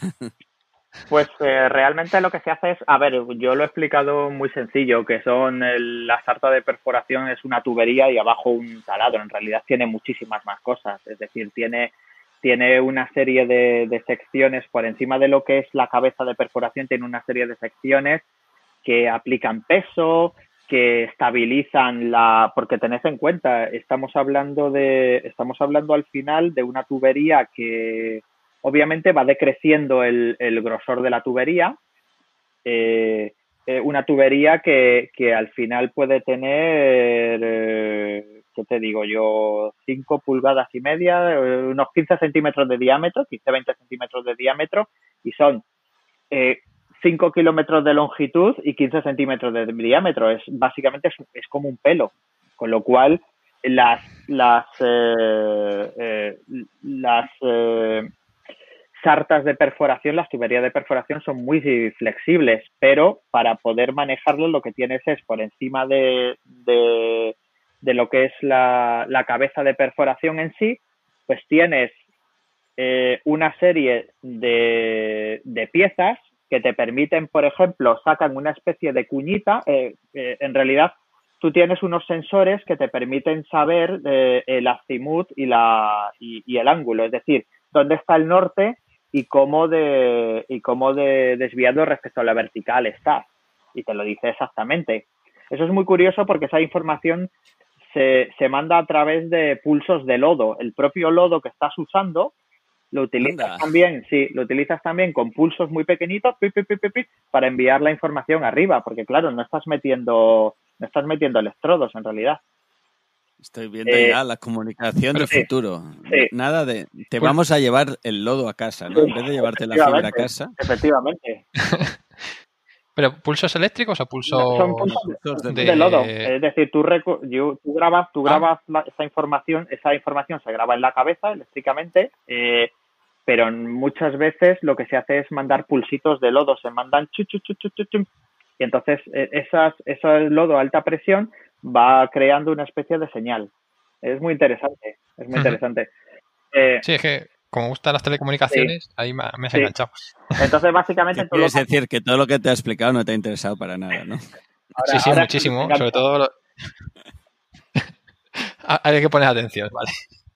Entonces, eh, entonces lo que ocurre es eh, que una de esas piezas tiene una especie de cuña que hace que se desvíe la cabeza de la sarta un poco según el grado que queramos. Y entonces se va desviando poco a poco, poco a poco, poco a poco, hasta que lo pones horizontal o a 45 grados o a los grados que tú, que tú consideres. Hay que hacerlo poco a eh, eh. poco porque luego cuando metas, porque luego los pozos, una vez terminados, hay que ponerles una tubería para que no se colapsen, obviamente, igual que igual que son como las vías del AVE, que no pueden hacer una curva de 90. Efectivamente, sí, sí, efectivamente. Aquí normalmente son 3 grados cada 30 metros, más o menos. Eso es una cosa segura. Entonces tienes que ir haciéndolo con cuidado para, para porque si no te puedes, cuando intentes, eh, incluso la propia falta de perforación, si se te queda atascada, está fregado porque la has perdido. Pero también cuando metas el, cuando metas en, en, en el petróleo se llama casing, que son básicamente tuberías. Cuando metas las tuberías ya para, para eh, mantener el, el pozo estable y que no se te caiga encima, pues esas, eh, si tienes un ángulo eh, muy grande, pues igual no pasan. Entonces te quedas sin poder pasarlos, con lo cual tiene que ser, los ángulos cuando perfores horizontal tienen que ser suaves. Yo me estoy imaginando esto, la típica obra en casa, ¿no? Que con el taladro haces el agujero y luego haces el pasacable, ¿no? Para pasar los cables y... sí, algo así, algo así. De hecho, de hecho eh, es eh, no es solo, la tubería no es solo para mantener el, pozo, sino que al final del todo tú metes una tubería especial eh, eh, que es que te va a ayudar a producir el yacimiento y dependiendo del tipo de yacimiento es, es un tipo diferente de, de, tubería que vas a meter. Lo estamos llamando tubería, pero se llama, es, un, es, un, es la completación, lo que se llama una completación. Puede tener ranuritas si vas a producir de toda la roca, puede tener a lo mejor solamente agujeros. Hay veces que bajas, que lo bajas, es una tubería eh, completamente cerrada y entonces bajas unos cañones, literalmente unos cañones, y disparas proyectiles y abres agujeros en ese, abres agujeros en la zona de la tubería que te interese, donde están las arenas que van a producir. Vale, entiendo lo que hacéis. Eh, el, ran, el ranurado del pozo lo hacéis a, a gusto in situ, ¿no? Por lo que no, no, siempre depende. Hay veces, hay veces en que, en que son, eh, en que vienen ranurados ya, son mallas. Eh, depende del yacimiento, depende del yacimiento, depende de si es una sola arena grande, depende de si son unas cuantas arenas. Hay veces que a lo mejor no quieres producir algunas arenas porque tienen mucho agua y no quieres producir agua eh, depende mucho, pero hay muchos tipos de. Eso se llama completación, que no sé si es, Tiene pinta de ser un anglicismo brutal. No creo que completación como tal esté afectado por la RAE, pero incluso cuando hablas en español de cosas de esas se llama completación. Y. Pero Oscar seguro sí, yo, yo lo, he entendido a la primera, vamos. y bueno, y a la RAE tampoco hay que hacerle mucho caso en términos ni geológicos ni de paleontología. ni de bueno, completación existe, ¿eh? Acción y efecto de completación. Ah, bien, pues mira, me alegro, porque todo En la RAE Siempre me siento mal diciendo completación. Eh, es, como que eh, imagino a Pérez Reverte sintiendo una puñalada cuando lo digo, pero, pero no. Sí, bien. Entonces sí, entonces según cómo, según cómo sea tu yacimiento, según cómo sea la arena que vas a producir, eh, o la caliza, que hablamos siempre de arenas, pero también puede ser en calizas. Eh, eh, según cómo sea la arena que vas a producir, bajas un tipo distinto para producir lo que tú quieras en la zona que tú quieras y tener una serie de válvulas para producir más, producir menos. Es, sí, es, es un tema interesante. Eso normalmente hay un ingeniero de completación que está dedicado a eso.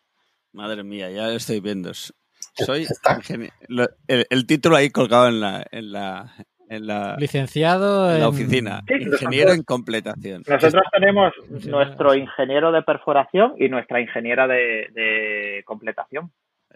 Que está completamente dedicada a eso.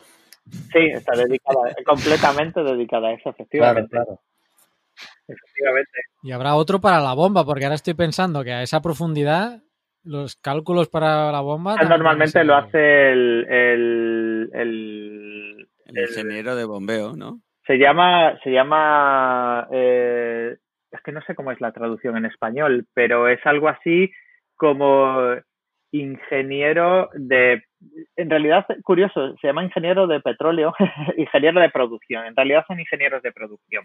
Entonces, sí, están dedicados a saber eh, qué es, cuál va a ser el, sistema para, para, producirlo. Es decir, eh, a veces bajas una bomba y a veces no necesitas la bomba, porque la presión es tal que sube, que fluye naturalmente.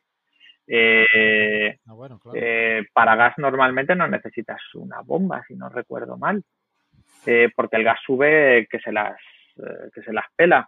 hay veces que son bombas que están instaladas abajo, en el fondo del pozo. Hay veces que son los caballitos estos, los caballitos que habéis visto de las películas, los, los balancines estos. Los típicos de... Sí, efectivamente. Hay veces que se tiene que inyectar gas o agua para que empuje.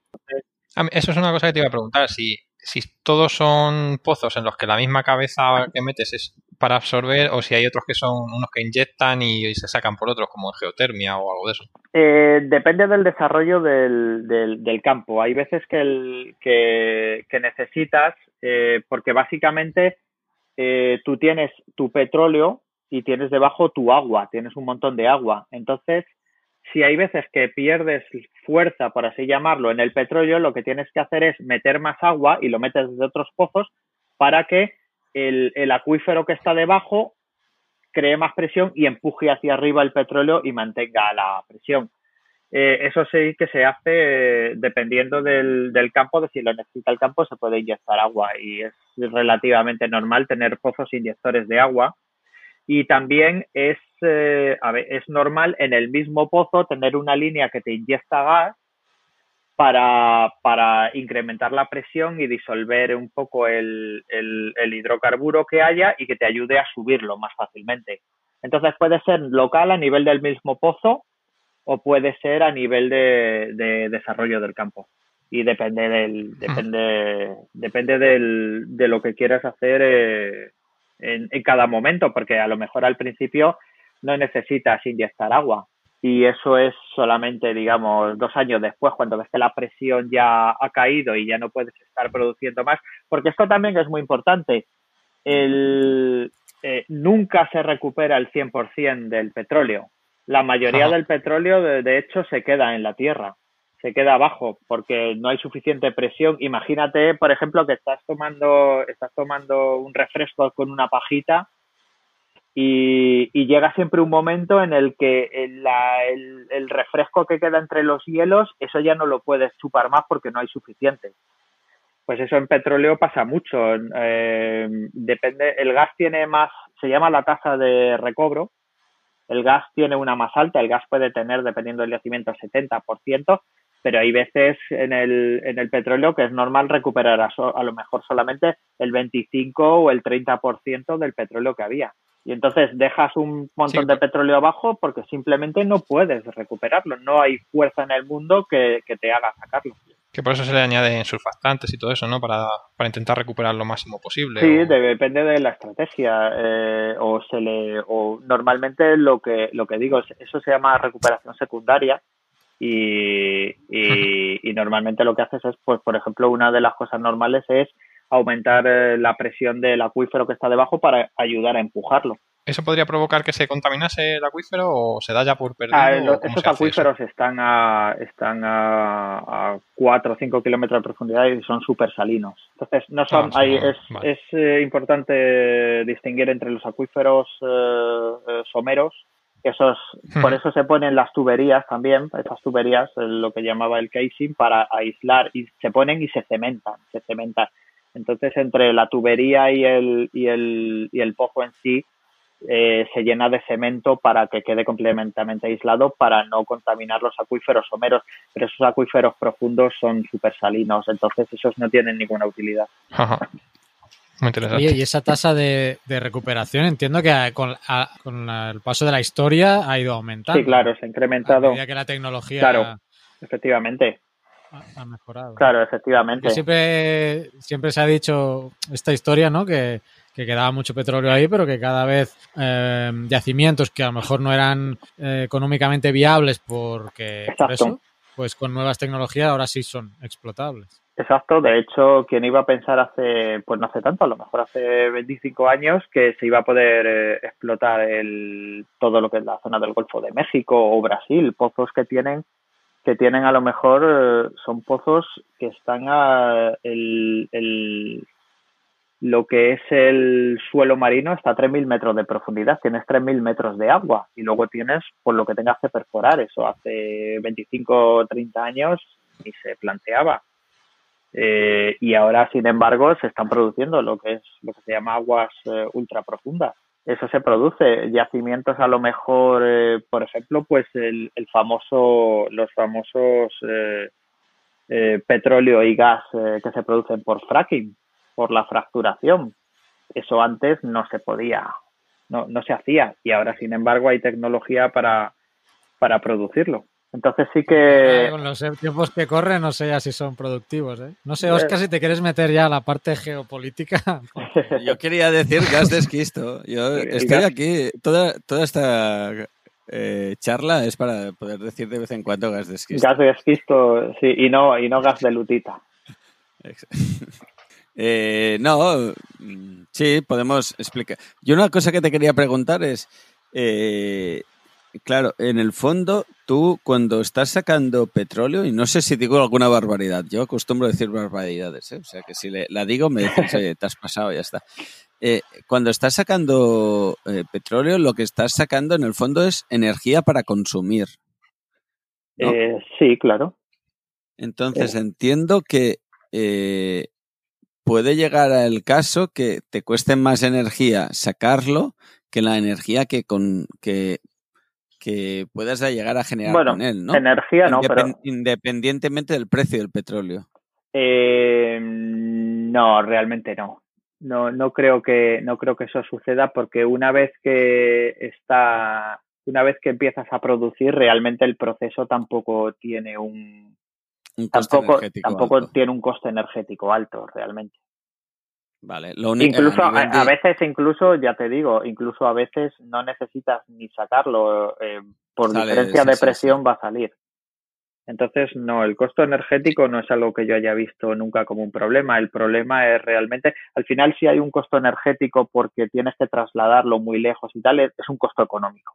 Sí, sí, yo me refería más al, al coste energético de hacer los agujeros y sacarlo. No, realmente no, porque todo eso, claro. Al final, al final no lo ves en coste energético, lo ves en cuánto te cuesta un, eh, cuánto te cuesta producir este campo y cuánto dinero vas a sacar y si es viable o no. Es decir, eso, eso cualquier evaluación acaba en las manos de los economistas que son los que te dicen, mira, con este precio que estimamos del petróleo de aquí a los años que produzca, este es el, el dinero que vamos a ganar. Y eh, entonces Entonces, eh, ahí, pues si digamos que necesitas, yo qué sé, un, necesitas eh, unos motores eh, súper gigantes por la razón X, pues obviamente eso cuesta mucho dinero y en lo que se traduce en dinero. No, aparte no hay que olvidar que también el petróleo es, materia, no solo energía, es materia prima para. Claro, efectivamente. Eso es, eso es muy importante porque básicamente si quieres producir hormigón y aluminio, que son las dos bases del, del, eh, de, de, la construcción, dos bases de nuestra sociedad, eh, necesitas eh, combustible. Y el combustible viene normalmente del petróleo o el gas. Entonces, no es solo los aviones o los coches, es realmente buena parte de la materia prima. Es, y, y, los plásticos todavía se pueden reciclar, pero supongo que el, el cemento, el aluminio, todo eso, eh, es difícilmente reciclable. O se podrá, pero. No, el aluminio sí. El aluminio sí se recicla y el cemento están haciendo estudios para volver a utilizar desechos ah, de obra para... Sí, eso, eso me suena a mí. Sí, pues lo estuvimos hablando yo creo en el, en el tema del vertedero de... Exacto. Sí, eh, supongo que el principal problema es el tiempo, porque a ver, tú te tomas un, algo en un vaso de plástico y tiras, o, viene algo en un, el, suavizante viene en la botella de plástico y la tiras una semana después, cuando has terminado, o un mes después. Pero un edificio que construyes eh, en, en hormigón y aluminio, perdón, en cemento, o sea, cemento, aluminio, eso, eh, va a durar 80 años. O sea, no es reciclable en 80 años o en 100 años o en 150 años. Entonces me imagino que ahí no es, no es tanto la posibilidad como el, como el, ciclo que tiene. Sí. Y bueno, ahora un poco lo que apuntaba Carlas, eh, eh, a nivel de precio del petróleo, eh, ¿cómo funciona todo esto? Porque estamos muy acostumbrados a escuchar eh, va a subir el precio del petróleo pues o, todo esto y, mucho de geopolítica, ¿no? Cuando se habla de, petróleos parece que se muevan hilos muy extraños que uno no puede llegar a controlar. Pues, eh, ¿cómo, se genera toda esta historia? Mira, eh, yo llevo trabajando en el petróleo desde 1998, llevo 22 años y no lo sé. Por una razón muy sencilla, el, petróleo es eh, el petróleo es realmente el producto más importante de la economía de muchos países. Entonces es es un producto geopolítico, es un recurso geopolítico. Entonces, cuando sube y baja el precio del petróleo, por supuesto, depende mucho de la disponibilidad, pero la disponibilidad del petróleo no se rige tanto por eh, ahora hemos encontrado un yacimiento nuevo y de repente las reservas se incrementan como por Arabia Saudí decide recortar su producción o incrementarla y Arabia Saudí eh, decide recortar su producción o incrementarla, estoy diciendo Arabia Saudí, igual que podría decir Rusia, Estados Unidos o Noruega o quien fuera, pero bueno, ellos son los principales actores. Puede deberse, por ejemplo, a que entra en guerra comercial con, Rusia, como ha pasado en esta ocasión. Eh, eh, puede deberse a, a, que hay eh, problemas internos en el país y hay países que dependen del petróleo para su estado de bienestar. Arabia Saudí es uno de ellos. Realmente Saudí Aramco está pagando el, el estado de bienestar saudí.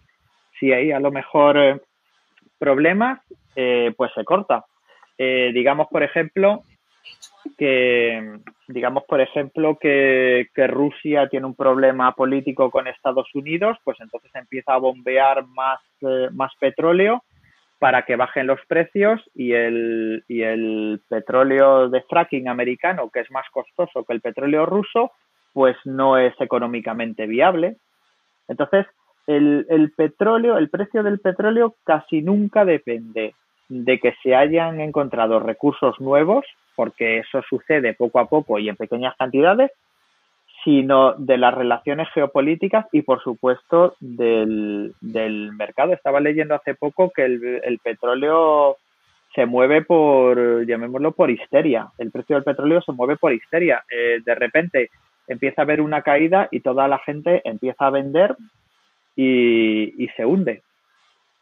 Entonces, Sí, bueno, como, todo, como todas las bolsas y todo eso. O sea, eso es el, capitalismo puro y duro, mal hecho. Efectivamente. no, se, no se mueve por la racionalidad. ¿eh? Efectivamente. A ver, las opiniones son de los de los tertulianos, ¿eh? No, no respetan, ay, no, no se identifican con el programa por si acaso. Ah, bueno, sí, eso, eso quería decirlo, sí. Siempre me ha gustado. Oscar es muy, siempre me ha gustado. Oscar es muy liberal y se nota. Siempre me ha gustado esa frase. Sí, bueno, esas cosas se pueden discutir porque al final, al final es eh, está controlado por los estados, el petróleo, que es lo más gracioso. Son los estados los que controlan, pero al mismo tiempo, efectivamente, eh, como habéis dicho, es un producto emocional. Eh, entra el pánico en el mercado, entra la gente que quiere aprovecharse de las subidas y bajadas y de repente baja. Había una razón, había una razón para que el Western Texas, el, petróleo americano, se quedase por debajo de cero, pero una buena parte fue eh, pánico en el mercado.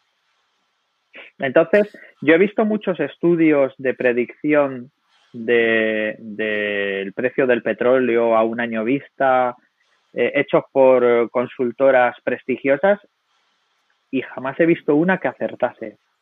O sea, en serio, es, es dificilísimo predecir porque eh, el, precio del, el precio del petróleo, tú puedes decir, bueno, pues eh, estos yacimientos están casi depletados, eh, entonces depletados significa que ya están casi terminados, entonces va a haber menos, este, estos yacimientos, aquí han aprobado una nueva ley, en este país han aprobado una nueva ley, se va a producir este petróleo que antes no se podía producir, pero pasado mañana muere el príncipe saudí no sé quién y eso eso provoca un cambio en, el, en los precios del petróleo, en la balanza de petróleo, porque a lo mejor el sucesor decide que hay que producir a tope y que no hay que hacer recortes, que nadie veía venir.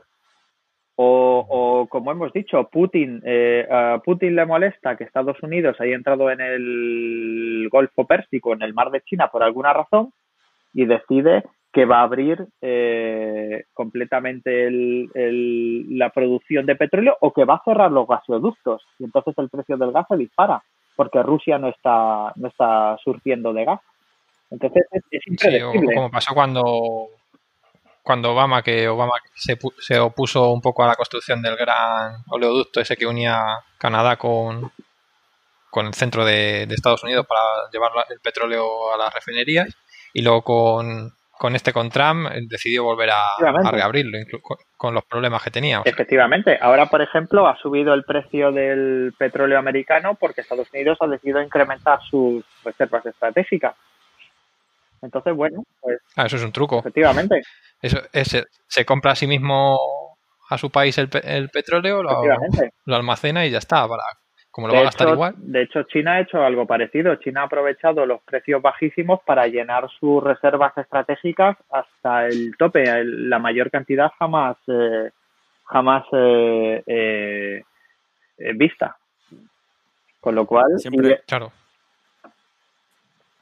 Iba a decir, siempre va bien tener pasta en momentos que se vende barato, ¿no? Claro, y luego hay, y luego es que depende mucho del, de lo que es la, la economía mundial. Eh, tú le preguntas a cualquier consultora en diciembre de 2019 cuál va a ser el precio del petróleo a lo largo del año 2020 y te van a decir, bueno, pues calculamos que va a estar entre los 70, eh, eh, digamos, los 65 y los 75 dólares, que es lo que yo habría previsto y de repente llega el coronavirus. Y un mes después, el, el, Brent pasa en un mes de 50 y tantos a 17 dólares. Y el Western Texas pasa de 50 a menos 30, que estuvo un día. Es decir, pagaban por porque se lo llevaran. Es, es, imprevisible, es, es un recurso que es fundamental en la economía mundial y que está sujeto a, muchos parámetros, eh, muchos parámetros que no son los, los eh, técnicos. Como están jugando dentro de, esta geopolítica también, y como la bolsa, como decíamos antes, ¿no? Es, es algo que si, se, si fuera tan predecible, aquí todo el mundo estaría comprando cuando está bajo y vendiendo cuando está caro, pero pasan cisnes negros que se llaman en la economía, creo. Ocurre un cisne negro, te viene el, el coronavirus, la demanda baja a cero, no sacas tus stocks, y entonces encima llega Rusia y se pelea con, Arabia Saudí, ¿no? Y, cortan en, seco. Y cuando llegan las opciones de futuro, que esto no lo hemos comentado, quizá puedes comentar esto, llegan las opciones de futuros que se tienen previstas comprar, pero llega el día de comprar y tú tienes los tanques llenos, no sabes dónde meterlos y entonces resulta que acabas, mm, en vez de bueno, tienes que pagar para que te los lleven, o sea, por, eso se puso en negativo el Brent, fue, no sé. de los... El, el VTI, el Western Texas. El, el tema es que el, Western, el, el Brent es más dependiente de lo que decida la OPEP y la OPEP controla lo que se produce y lo que no. El Western Texas es básicamente el americano, es también la medida de los países de América pero no depende tanto de la OPEP, entonces no está sujeto al, no está sujeto al, al control y es más sensible al movimiento. Normalmente el VTI ha sido siempre como unos 5 dólares más barato que el Brent, pero en esta ocasión se fue a una diferencia brutal y sigue teniendo una diferencia brutal. El, el tema de la venta es que normalmente cuando tú haces el contrato con, eh, para comprar petróleo, tú no compras hoy el petróleo, tú compras un petróleo que te van a entregar dentro de un tiempo, es decir, tú acuerdas comprar un petróleo. Eso es, eso generalmente se hace para evitar que haya eh, cambios fuertes en, el precio de cuando vayas a comprarlo. Eh, por lo visto no, no sirve para nada en realidad, pero imagínate una compañía, una compañía aérea llega y dice, bueno, pues eh, en, en, junio voy a necesitar X millones de metros cúbicos de, de petróleo para mí para, pero para refinarlo, lo que sea, una compañía, he dicho una compañía aérea, pero ellos usan el en una, una refinería. Entonces, eh, lo que pasó en mayo básicamente es que se vencieron todos esos contratos que ya estaban hechos desde hacía tiempo y claro, la gente se encontró con que eh, tenía un montón de, de petróleo que no iba a poder usar, con lo cual no renovó los contratos para el futuro. Entonces, claro, de repente nadie quería comprar más petróleo. Y de un día para otro, ¡pum!, se cayó, porque en el tiempo de renovar es, es como si, ¿qué te puedo decir yo? Como si tú hubieras, eh, como si comprases eh, todos los meses eh, chorizo para la barbacoa y, lo compras eh, por adelantado, le dices al carnicero, oye, el 1 de, el 1 de junio voy a ir a por mis 10 eh, kilos de chorizo para la barbacoa. Entonces, tú resulta que eh, cinco días antes de que tú vayas a por el chorizo, la barbacoa se te estropea. Entonces ya ese chorizo ya lo tienes, lo tienes comprado porque lo tienes acordado, pero claro, tú coges, llegas, le dices al señor, vale, dame mis 5 kilos de chorizo, pero el mes que viene no quiero chorizo porque este no puedo usarlo, no puedo, no puedo guisarlo. Pues básicamente es lo que ha pasado con, con el petróleo. Y esto ocurre como en otros sectores que también hay algunos operadores tipo fantasma que compran el petróleo pero realmente no lo llegan ni, a almacenar ellos porque van directamente, especulan y, se lo venden a otras personas. entonces no tienen instalaciones de Entiendo que hay muchos operadores, muchos intermediarios y el, petróleo cambia muchas veces de, de manos eh, en lo que va en el, en el buque petrolero puede cambiar varias veces de, de manos. Sí. En lo, que se mueve el petrolero ya ha cambiado sí, eso lo contaran cuando yo, nos lo contaban cuando yo empecé a trabajar eh, en la industria del petróleo. Nos contaban eso y recuerdo que me, que me chocó bastante porque no es una cosa que tú piensas que pueda pasar, pero sí pasa muchas veces de mano.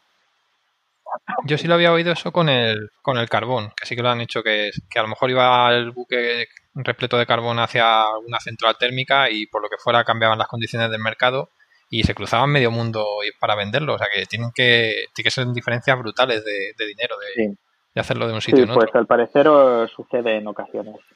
Claro, así, así es, es, muy difícil hacer unos precios estables. en teoría, que es lo que se pretende y al final. El precio normalmente lo estabilizan los países productores eh, recortando producción o incrementándola, pero claro, eh, cuando te viene algo de este tipo, eh, el, la última, eh, la última vez que pasó esto fue en 2014 y fue porque realmente Estados Unidos empezó a producir mucho petróleo, eh, donde antes no había producido, sobre todo por el, el, petróleo del fracking. Y entonces se encontraron con eso y ya pasado un tiempo la OPEP eh, reconoció, supongo que reconoció, se dieron cuenta de que no podían mantener los precios del petróleo hicieron un recorte y ahora los precios habían estado mantenidos durante los dos o tres últimos años, pero eso es eh, se mantiene por oferta y demanda. O sea, si, si baja el precio, se recorta la oferta y entonces, pues ahí. Pero claro, hemos llegado a un momento que no habíamos visto antes nunca en el que realmente la industria se ha parado, la industria china que consume mucho se ha parado y luego la industria del resto del mundo y, el, y los vuelos se han reducido al, creo que están en un 20% de lo que, o un 25% de lo que son los vuelos normales. Entonces, claro, de repente eh, el, no hay nadie que compre petróleo. Sí, tampoco ha hecho frío para necesitar encender calefacciones y eso que también tira de las centrales térmicas. Sí, el, gas se ha juntado sí, en ese caso el, gas es bastante más sensible al, al, invierno y al verano. Ves las fluctuaciones de los precios del gas y se nota mucho el invierno y el verano. El petróleo es un poco menos sensible, pero pero realmente, eh, o sea, ha sido un caso único, es algo coyuntural. Así que ya sabemos, para, para el próximo apocalipsis no, no hace falta tener reservas de petróleo, ¿no? Pues realmente... Eh, ahora te pagarían por almacenarlo. Hace tiempo, hace tiempo que no veo eso, pero llevo viendo que hay calculadas reservas para los próximos 50 años desde hace 20. O sea, que siempre se están, hay un, hay una, a pesar de que hay un grupo de, de personas eh, el llaman, el peak oil. El peak oil, se llaman a sí mismo los, los, las casandras, por el mito griego, que están diciéndole nadie le hace caso y tal. Pero a pesar de lo que dicen, eh, realmente no se ha visto ese peak oil. Pero algún día dejará de haber petróleo. Sí, tiene que dejar de haber petróleo. Lo que pasa es que yo creo que va a ocurrir antes que se deje de necesitar el petróleo que que se acabe el petróleo. Va a pasar como con el carbón. El margen de explotación todavía, la tecnología puede mejorar y obtener un mayor rendimiento de los eh, Claro, siempre hay un límite físico a partir del cual ya no puedes extraer más, pero obviamente eh, eh, cada vez se hacen, eh, cada vez se, sobre todo porque hay muchos, hay muchos yacimientos en los que a lo mejor si haces un pozo es económico, pero si haces dos pozos no es económico. Y entonces tienes que dejar bastante petróleo porque si haces un segundo pozo pierdes dinero. Entonces, si se mejora la recuperación en ese pozo o de repente es mucho más barato hacer un segundo pozo, ahí hay más petróleo es lo que se llaman recursos, que no son el, petróleo se, se, divide en varias categorías eh, según lo puedas sacar ahora o con tecnología futura o sabes que está ahí pero con la tecnología eh, que se puede desarrollar no se puede sacar. Entonces muchos de esos recursos se pueden convertir en reservas en el futuro, que es lo que ha pasado. Ya os he contado lo de las aguas ultraprofundas, eso ni se consideraba hace, hace unas décadas, hace no tanto tiempo de hecho. Vaya, que tú descartas el escenario post-apocalíptico y distópico donde la humanidad tenga que eh, se vaya al carajo, digamos, porque se ha acabado el petróleo y ya no sabemos qué hacer, ¿no? Eso. El escenario más Max. Sí, yo por ahora descarto el escenario Mad Max. De hecho, el, el, principal problema de la industria ahora mismo es que hay demasiado petróleo y ha habido demasiado petróleo durante probablemente los últimos eh, cinco o seis años. Hay un exceso de petróleo brutal. Bueno, un mensaje optimista, Oscar y Mario. Sí, ¿no? sí. Sí, además, eh, si, el, si vamos haciendo un poquito de caso en el futuro, que se vaya electrificando el gran parte del transporte de mercancías, el transporte normal, al final se va a consumir menos. Yo que sé, una, una chorrada como los las alas estas especiales de los aviones, los wheellet que llevan en la punta, les hacen reducir el consumo al avión que lo lleva como un 5% o un 10%. Sí, lo que... Y es una chorrada. Efectivamente, y es un porcentaje que reduces. Tal vez no sea la mayoría, pero es un porcentaje que se puede reducir. Entonces, eh, realmente sí, habrá un momento en el que habrá un momento en el que probablemente pase como con el carbón. El carbón no se ha acabado y pero ya salvo en algunas zonas como China, realmente el, el carbón lo que pasa es que ya no vale la pena extraerlo. Bueno, y Alemania, desde que ha cerrado las centrales nucleares. Sí, claro. el petróleo está en. Es que yo todo lo que tengo a la vista creo que ha salido de, las carcasas del ordenador, esto de plástico, esto de ahí. Efectivamente. Se, tienen que buscar otros, no sé, otros polímeros, otras cosas. claro, es que Efectivamente, es que no es fácil y sobre todo para lo que vuelvo a decir, la energía necesaria para, para producir materia prima, para construcción, para, para industria, es difícil sacarla de otro sitio. Probablemente lo que va a acabar pasando es que haya un, cambio en el balance y la mayoría de lo que se produzca sea gas natural y cada vez se produzca menos petróleo sobre todo por temas de por temas de bueno pues de, medio ambiente por temas relacionados con el cambio climático. El, el, el, gas natural es, entre comillas, más limpio que el petróleo. Entonces probablemente se va a ir migrando más a, un uso del, gas como, como, fuente de energía, más que el petróleo. Pero aún así, seguramente. A nivel de producción, eh, eh, ¿Qué tanto por ciento, si lo sabes, eh? es una pregunta que me ha venido a la cabeza, ¿qué tanto por ciento se va a consumo energético y qué tanto por ciento se va a, fabricación de polímeros, por decirlo de una manera? Pues, eh, fíjate, mm, si lo he visto en algún momento, ahora no lo recuerdo. Probablemente en algún momento lo habré visto en alguna gráfica, pero ahora mismo no, no lo sé. Pero me imagino que debe ser bastante fácil de encontrar en Internet. Pues no sé, yo creo que hemos aprendido muchas cosas del petróleo, ¿no? ¿Cómo lo ves? Sí, ¿lo, justo para invertir o todavía no? Eh, estoy mirando a ver si consigo esos 5 millones de dólares para el pozo barato, a ver si, si me da. Ah, pero sí, a ver. en bolsa. Oye, sí que ha habido, en Estados Unidos sí que era clásico que cuando las compañías abandonaban campo, pues alguien compraba o el dueño tal y seguían produciendo, porque a lo mejor para una compañía no era económico, pero para un particular, entre comillas, sí que valía la pena eh, producir un campito. Sí, porque allí encima las leyes son distintas, ¿no? El, la propiedad del terreno no... O sea, si tú eres el dueño del terreno, eres el dueño de lo que hay debajo y todo eso. Por ejemplo, aquí en España no Hasta el core, hasta, hasta el centro del todo. Sí, supongo que sí. No, sé qué profundo. Seguro, que está. Los sondeos también. Sí. Los sondeos también. Sí, pero yo también. Más pillado, más pillado. Yo entiendo también que es así, que, que tú eres el dueño, no es el, no es el Estado, pero en casi todos los países del mundo el, el Estado es el dueño. Entonces, eh, a pesar de que lleguen, sobre todo desde que se fundó la OPEP y todo eso, a pesar de que tú llegues eh, con tu compañía petrolera y tal, el dueño del, del, del petróleo eh, es el Estado y es el, el que decide. O sea, lo que te da a ti es una, una concesión o algo así para poder. Sí, básicamente, eh, por ejemplo, en, en, Noruega, como funciona es, y no me hagas caso porque el porcentaje no sé si es 75 73, en exploración el gobierno te devuelve el 75% de lo que inviertes y cuando ya entras en producción, tú a cambio le estás dando al gobierno creo que el 75% de lo que produces. No me acuerdo si es ese porcentaje exactamente, pero es algo así. Entonces, es eh, eso está bien porque incentiva la exploración, porque sabes que puedes explorar, puedes arriesgarte y la mayoría del dinero te lo van a devolver y luego ya si encuentras el recurso como el final es del gobierno. Por ejemplo, cuando yo trabajaba en Libia, el, creo que el 92% por lo menos del, de lo que salía de los campos iba para el gobierno libio, para la compañía estatal libia.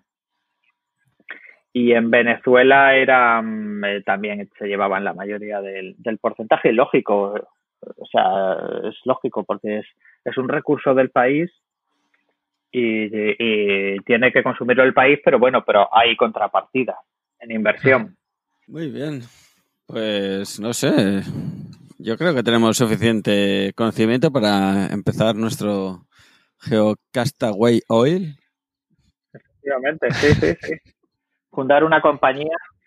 Fundamos la compañía y vamos a empezar a explorar pero, con sede en Andorra o algo de eso. De hecho, los que trabajamos en, en, el petróleo hacemos un, poco lo contrario porque yo tengo un grupo, el único grupo de WhatsApp en el que estoy es con, con cuatro amigos que trabajamos juntos en Libia y cada vez que baja el precio del petróleo proponemos fundar un bar. Ah, lo que pasa es que, claro, justo ahora nos ha pillado en el momento en el que el petróleo no es buen negocio y los bares tampoco. Entonces ahí, ya, no es un win-win. ¿eh? No, no, ahí es un desastre, o sea, no hay, no hay buena opción. Pero hay que comprar barato y luego ya subirá, ¿no? Sí, sí, eso también es verdad. Hay que comprar barato. Hay que comprar bar Por Dios. Esto, esto se corta, ¿no? Sí, sí, sí. Le un pitidito luego. No, no lo valoráis, pero la creatividad es así, sale, no, no se puede controlar. es espontánea. pero luego esto en el futuro será un, vamos, un... un... Este es un chiste de futuros. Muy bien, gracias, Pedro. No, estaba buscando en Google el, el World Oil Consumption que estabas preguntando antes. es que yo le estaba dando tiempo a Carlas. Vosotros no lo sabéis, pero Carlas y yo tenemos un lenguaje no verbal y yo sé que él tiene que buscar algo en internet, entonces yo para cubrirlo. No, bueno, tampoco he hallado una fuente que, me satisfaga. Y el dato es de 2012, pero bueno, para que te hagas una idea, según este gráfico, el 63% va a transporte y el 8.5% a la industria. Entonces, no sé aquí como el tema de electricidad no sé dónde. Yo, a lo mejor va dentro de industria. Puede ser. Es, por eso no, no quería decirlo, pero, di la fuente, di la fuente. La fuente, no, estoy en, la página globalpetrolprices.com. Ah, vale. Bueno, aún tiene... Te puedo decir la distribución en Irán, que me gusta más. Mira, en transporte el 51.67% en Irán. ¿Puedo... ¿eh? ¿Y dónde Irán? Era muy malo, ¿eh? oh, oh, oh. Pero es que me lo has dejado en bandeja. Me has dicho dos veces transporte Irán. Y digo, no, no puede ser que me lo esté haciendo eso a mí. Vale, vale. Bueno, espera, que digo el pie completo, la gráfica. Entonces aquí sí que dice Electric Power, que está en segundo lugar con el 17.78%. Y luego viene la industria, o sea que esta ya diferencia entre Electric Power y Industrial. Y aunque solo es de Irán, pero bueno, si tenemos que hacer caso al de antes, que también en el tema transporte es donde se iba una gran cantidad, podríamos casi asegurar que la mayor parte del consumo de petróleo se va a transporte. Sí, claro. Y luego sería electricidad y luego la industria y, le seguiría lo residencial. Muy bien, muy bien. Pues está claro que a día de hoy el, el petróleo nos ayuda a transportarnos bueno, hoy no. Hoy no. No, vuela ni un avión, pero bueno. Qué fuerte. a nivel macro, supongo que ya con la, a nivel histórico estos dos meses quedarán como una anécdota, esperemos. a, nivel a nivel geológico es, eh. es, nada. Si antes hablábamos de 5 millones de años, arriba y abajo, pues mira esto. ¿Esto qué sería? ¿Un, piso del antropoceno? No sé si quedará registro de esto. ¿eh? Efectivamente. Y somos anti, somos antiantropoceno. Ahora veremos cómo empiezan a subdividir el antropoceno. Esto será el, el COVID-ceno o algo así. El COVID-ceno, vale.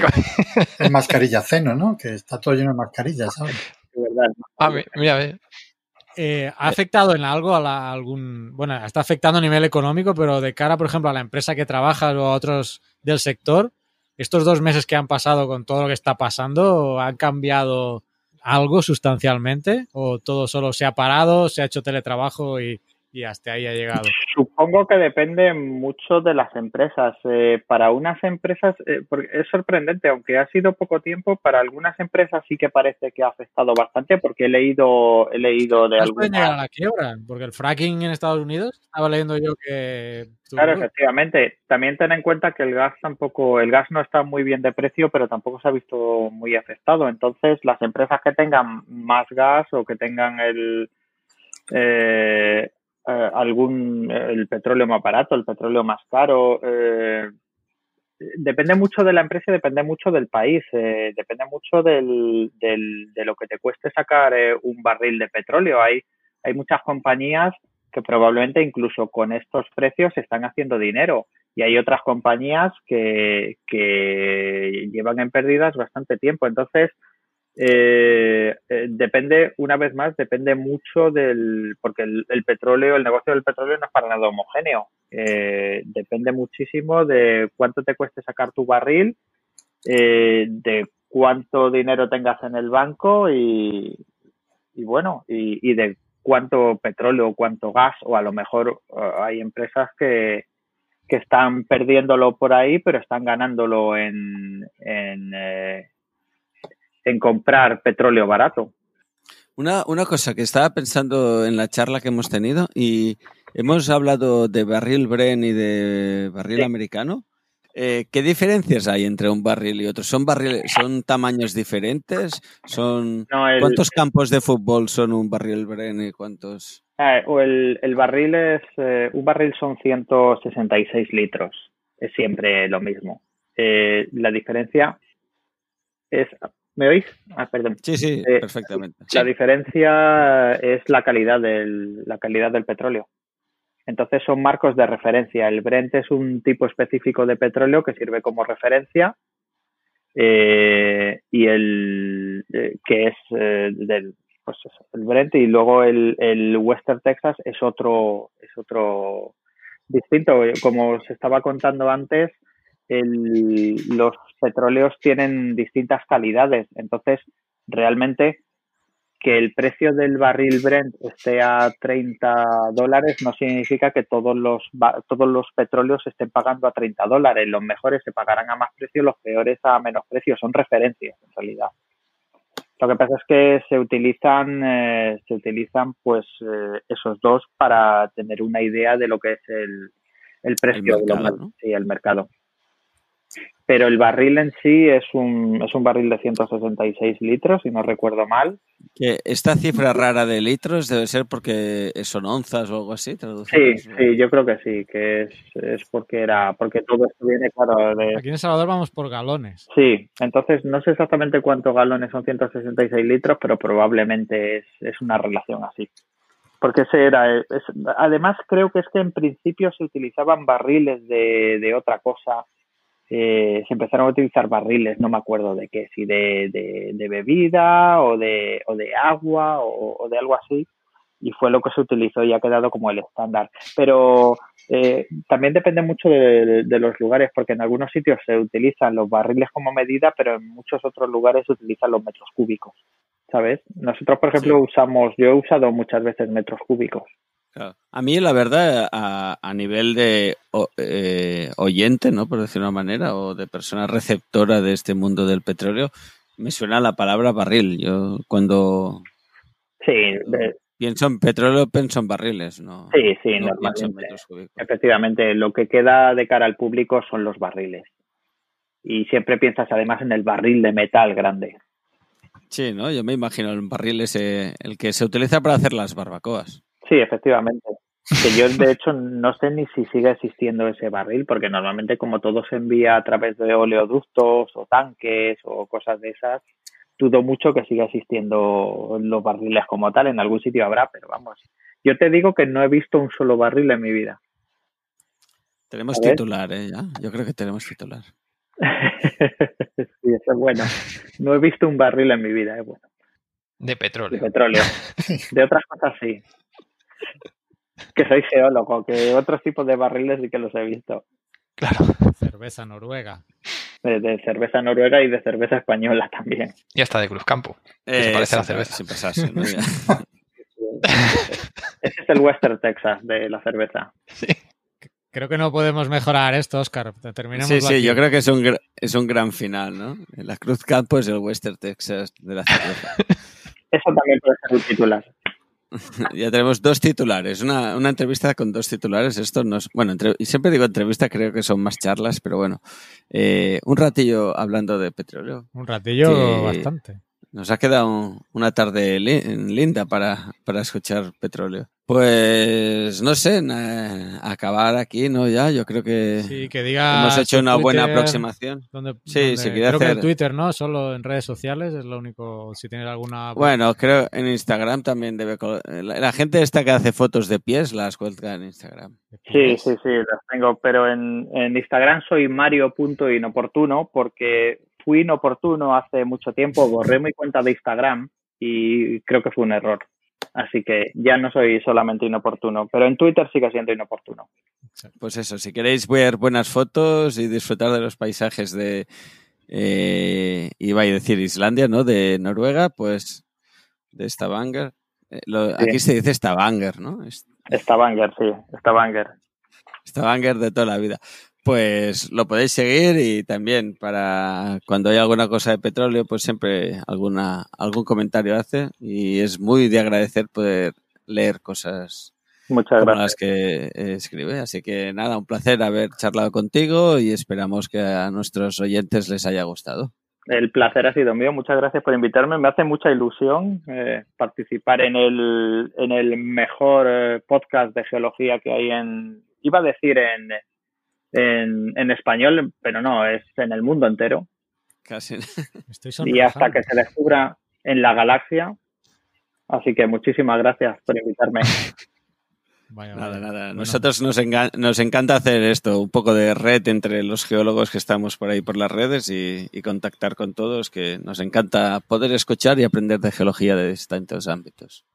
Muy bien, pues muchísimas gracias otra vez.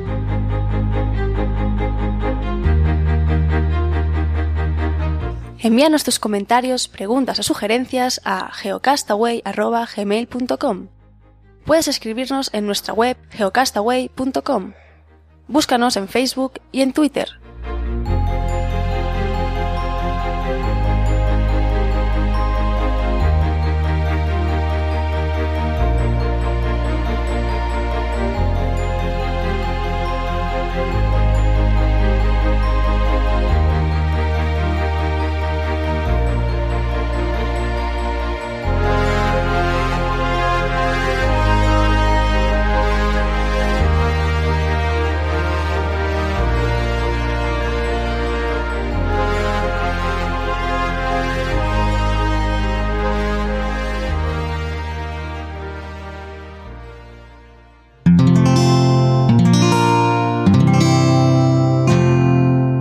Puedes escuchar más capítulos de este podcast y de todos los que pertenecen a la comunidad Cuonda en cuonda.com.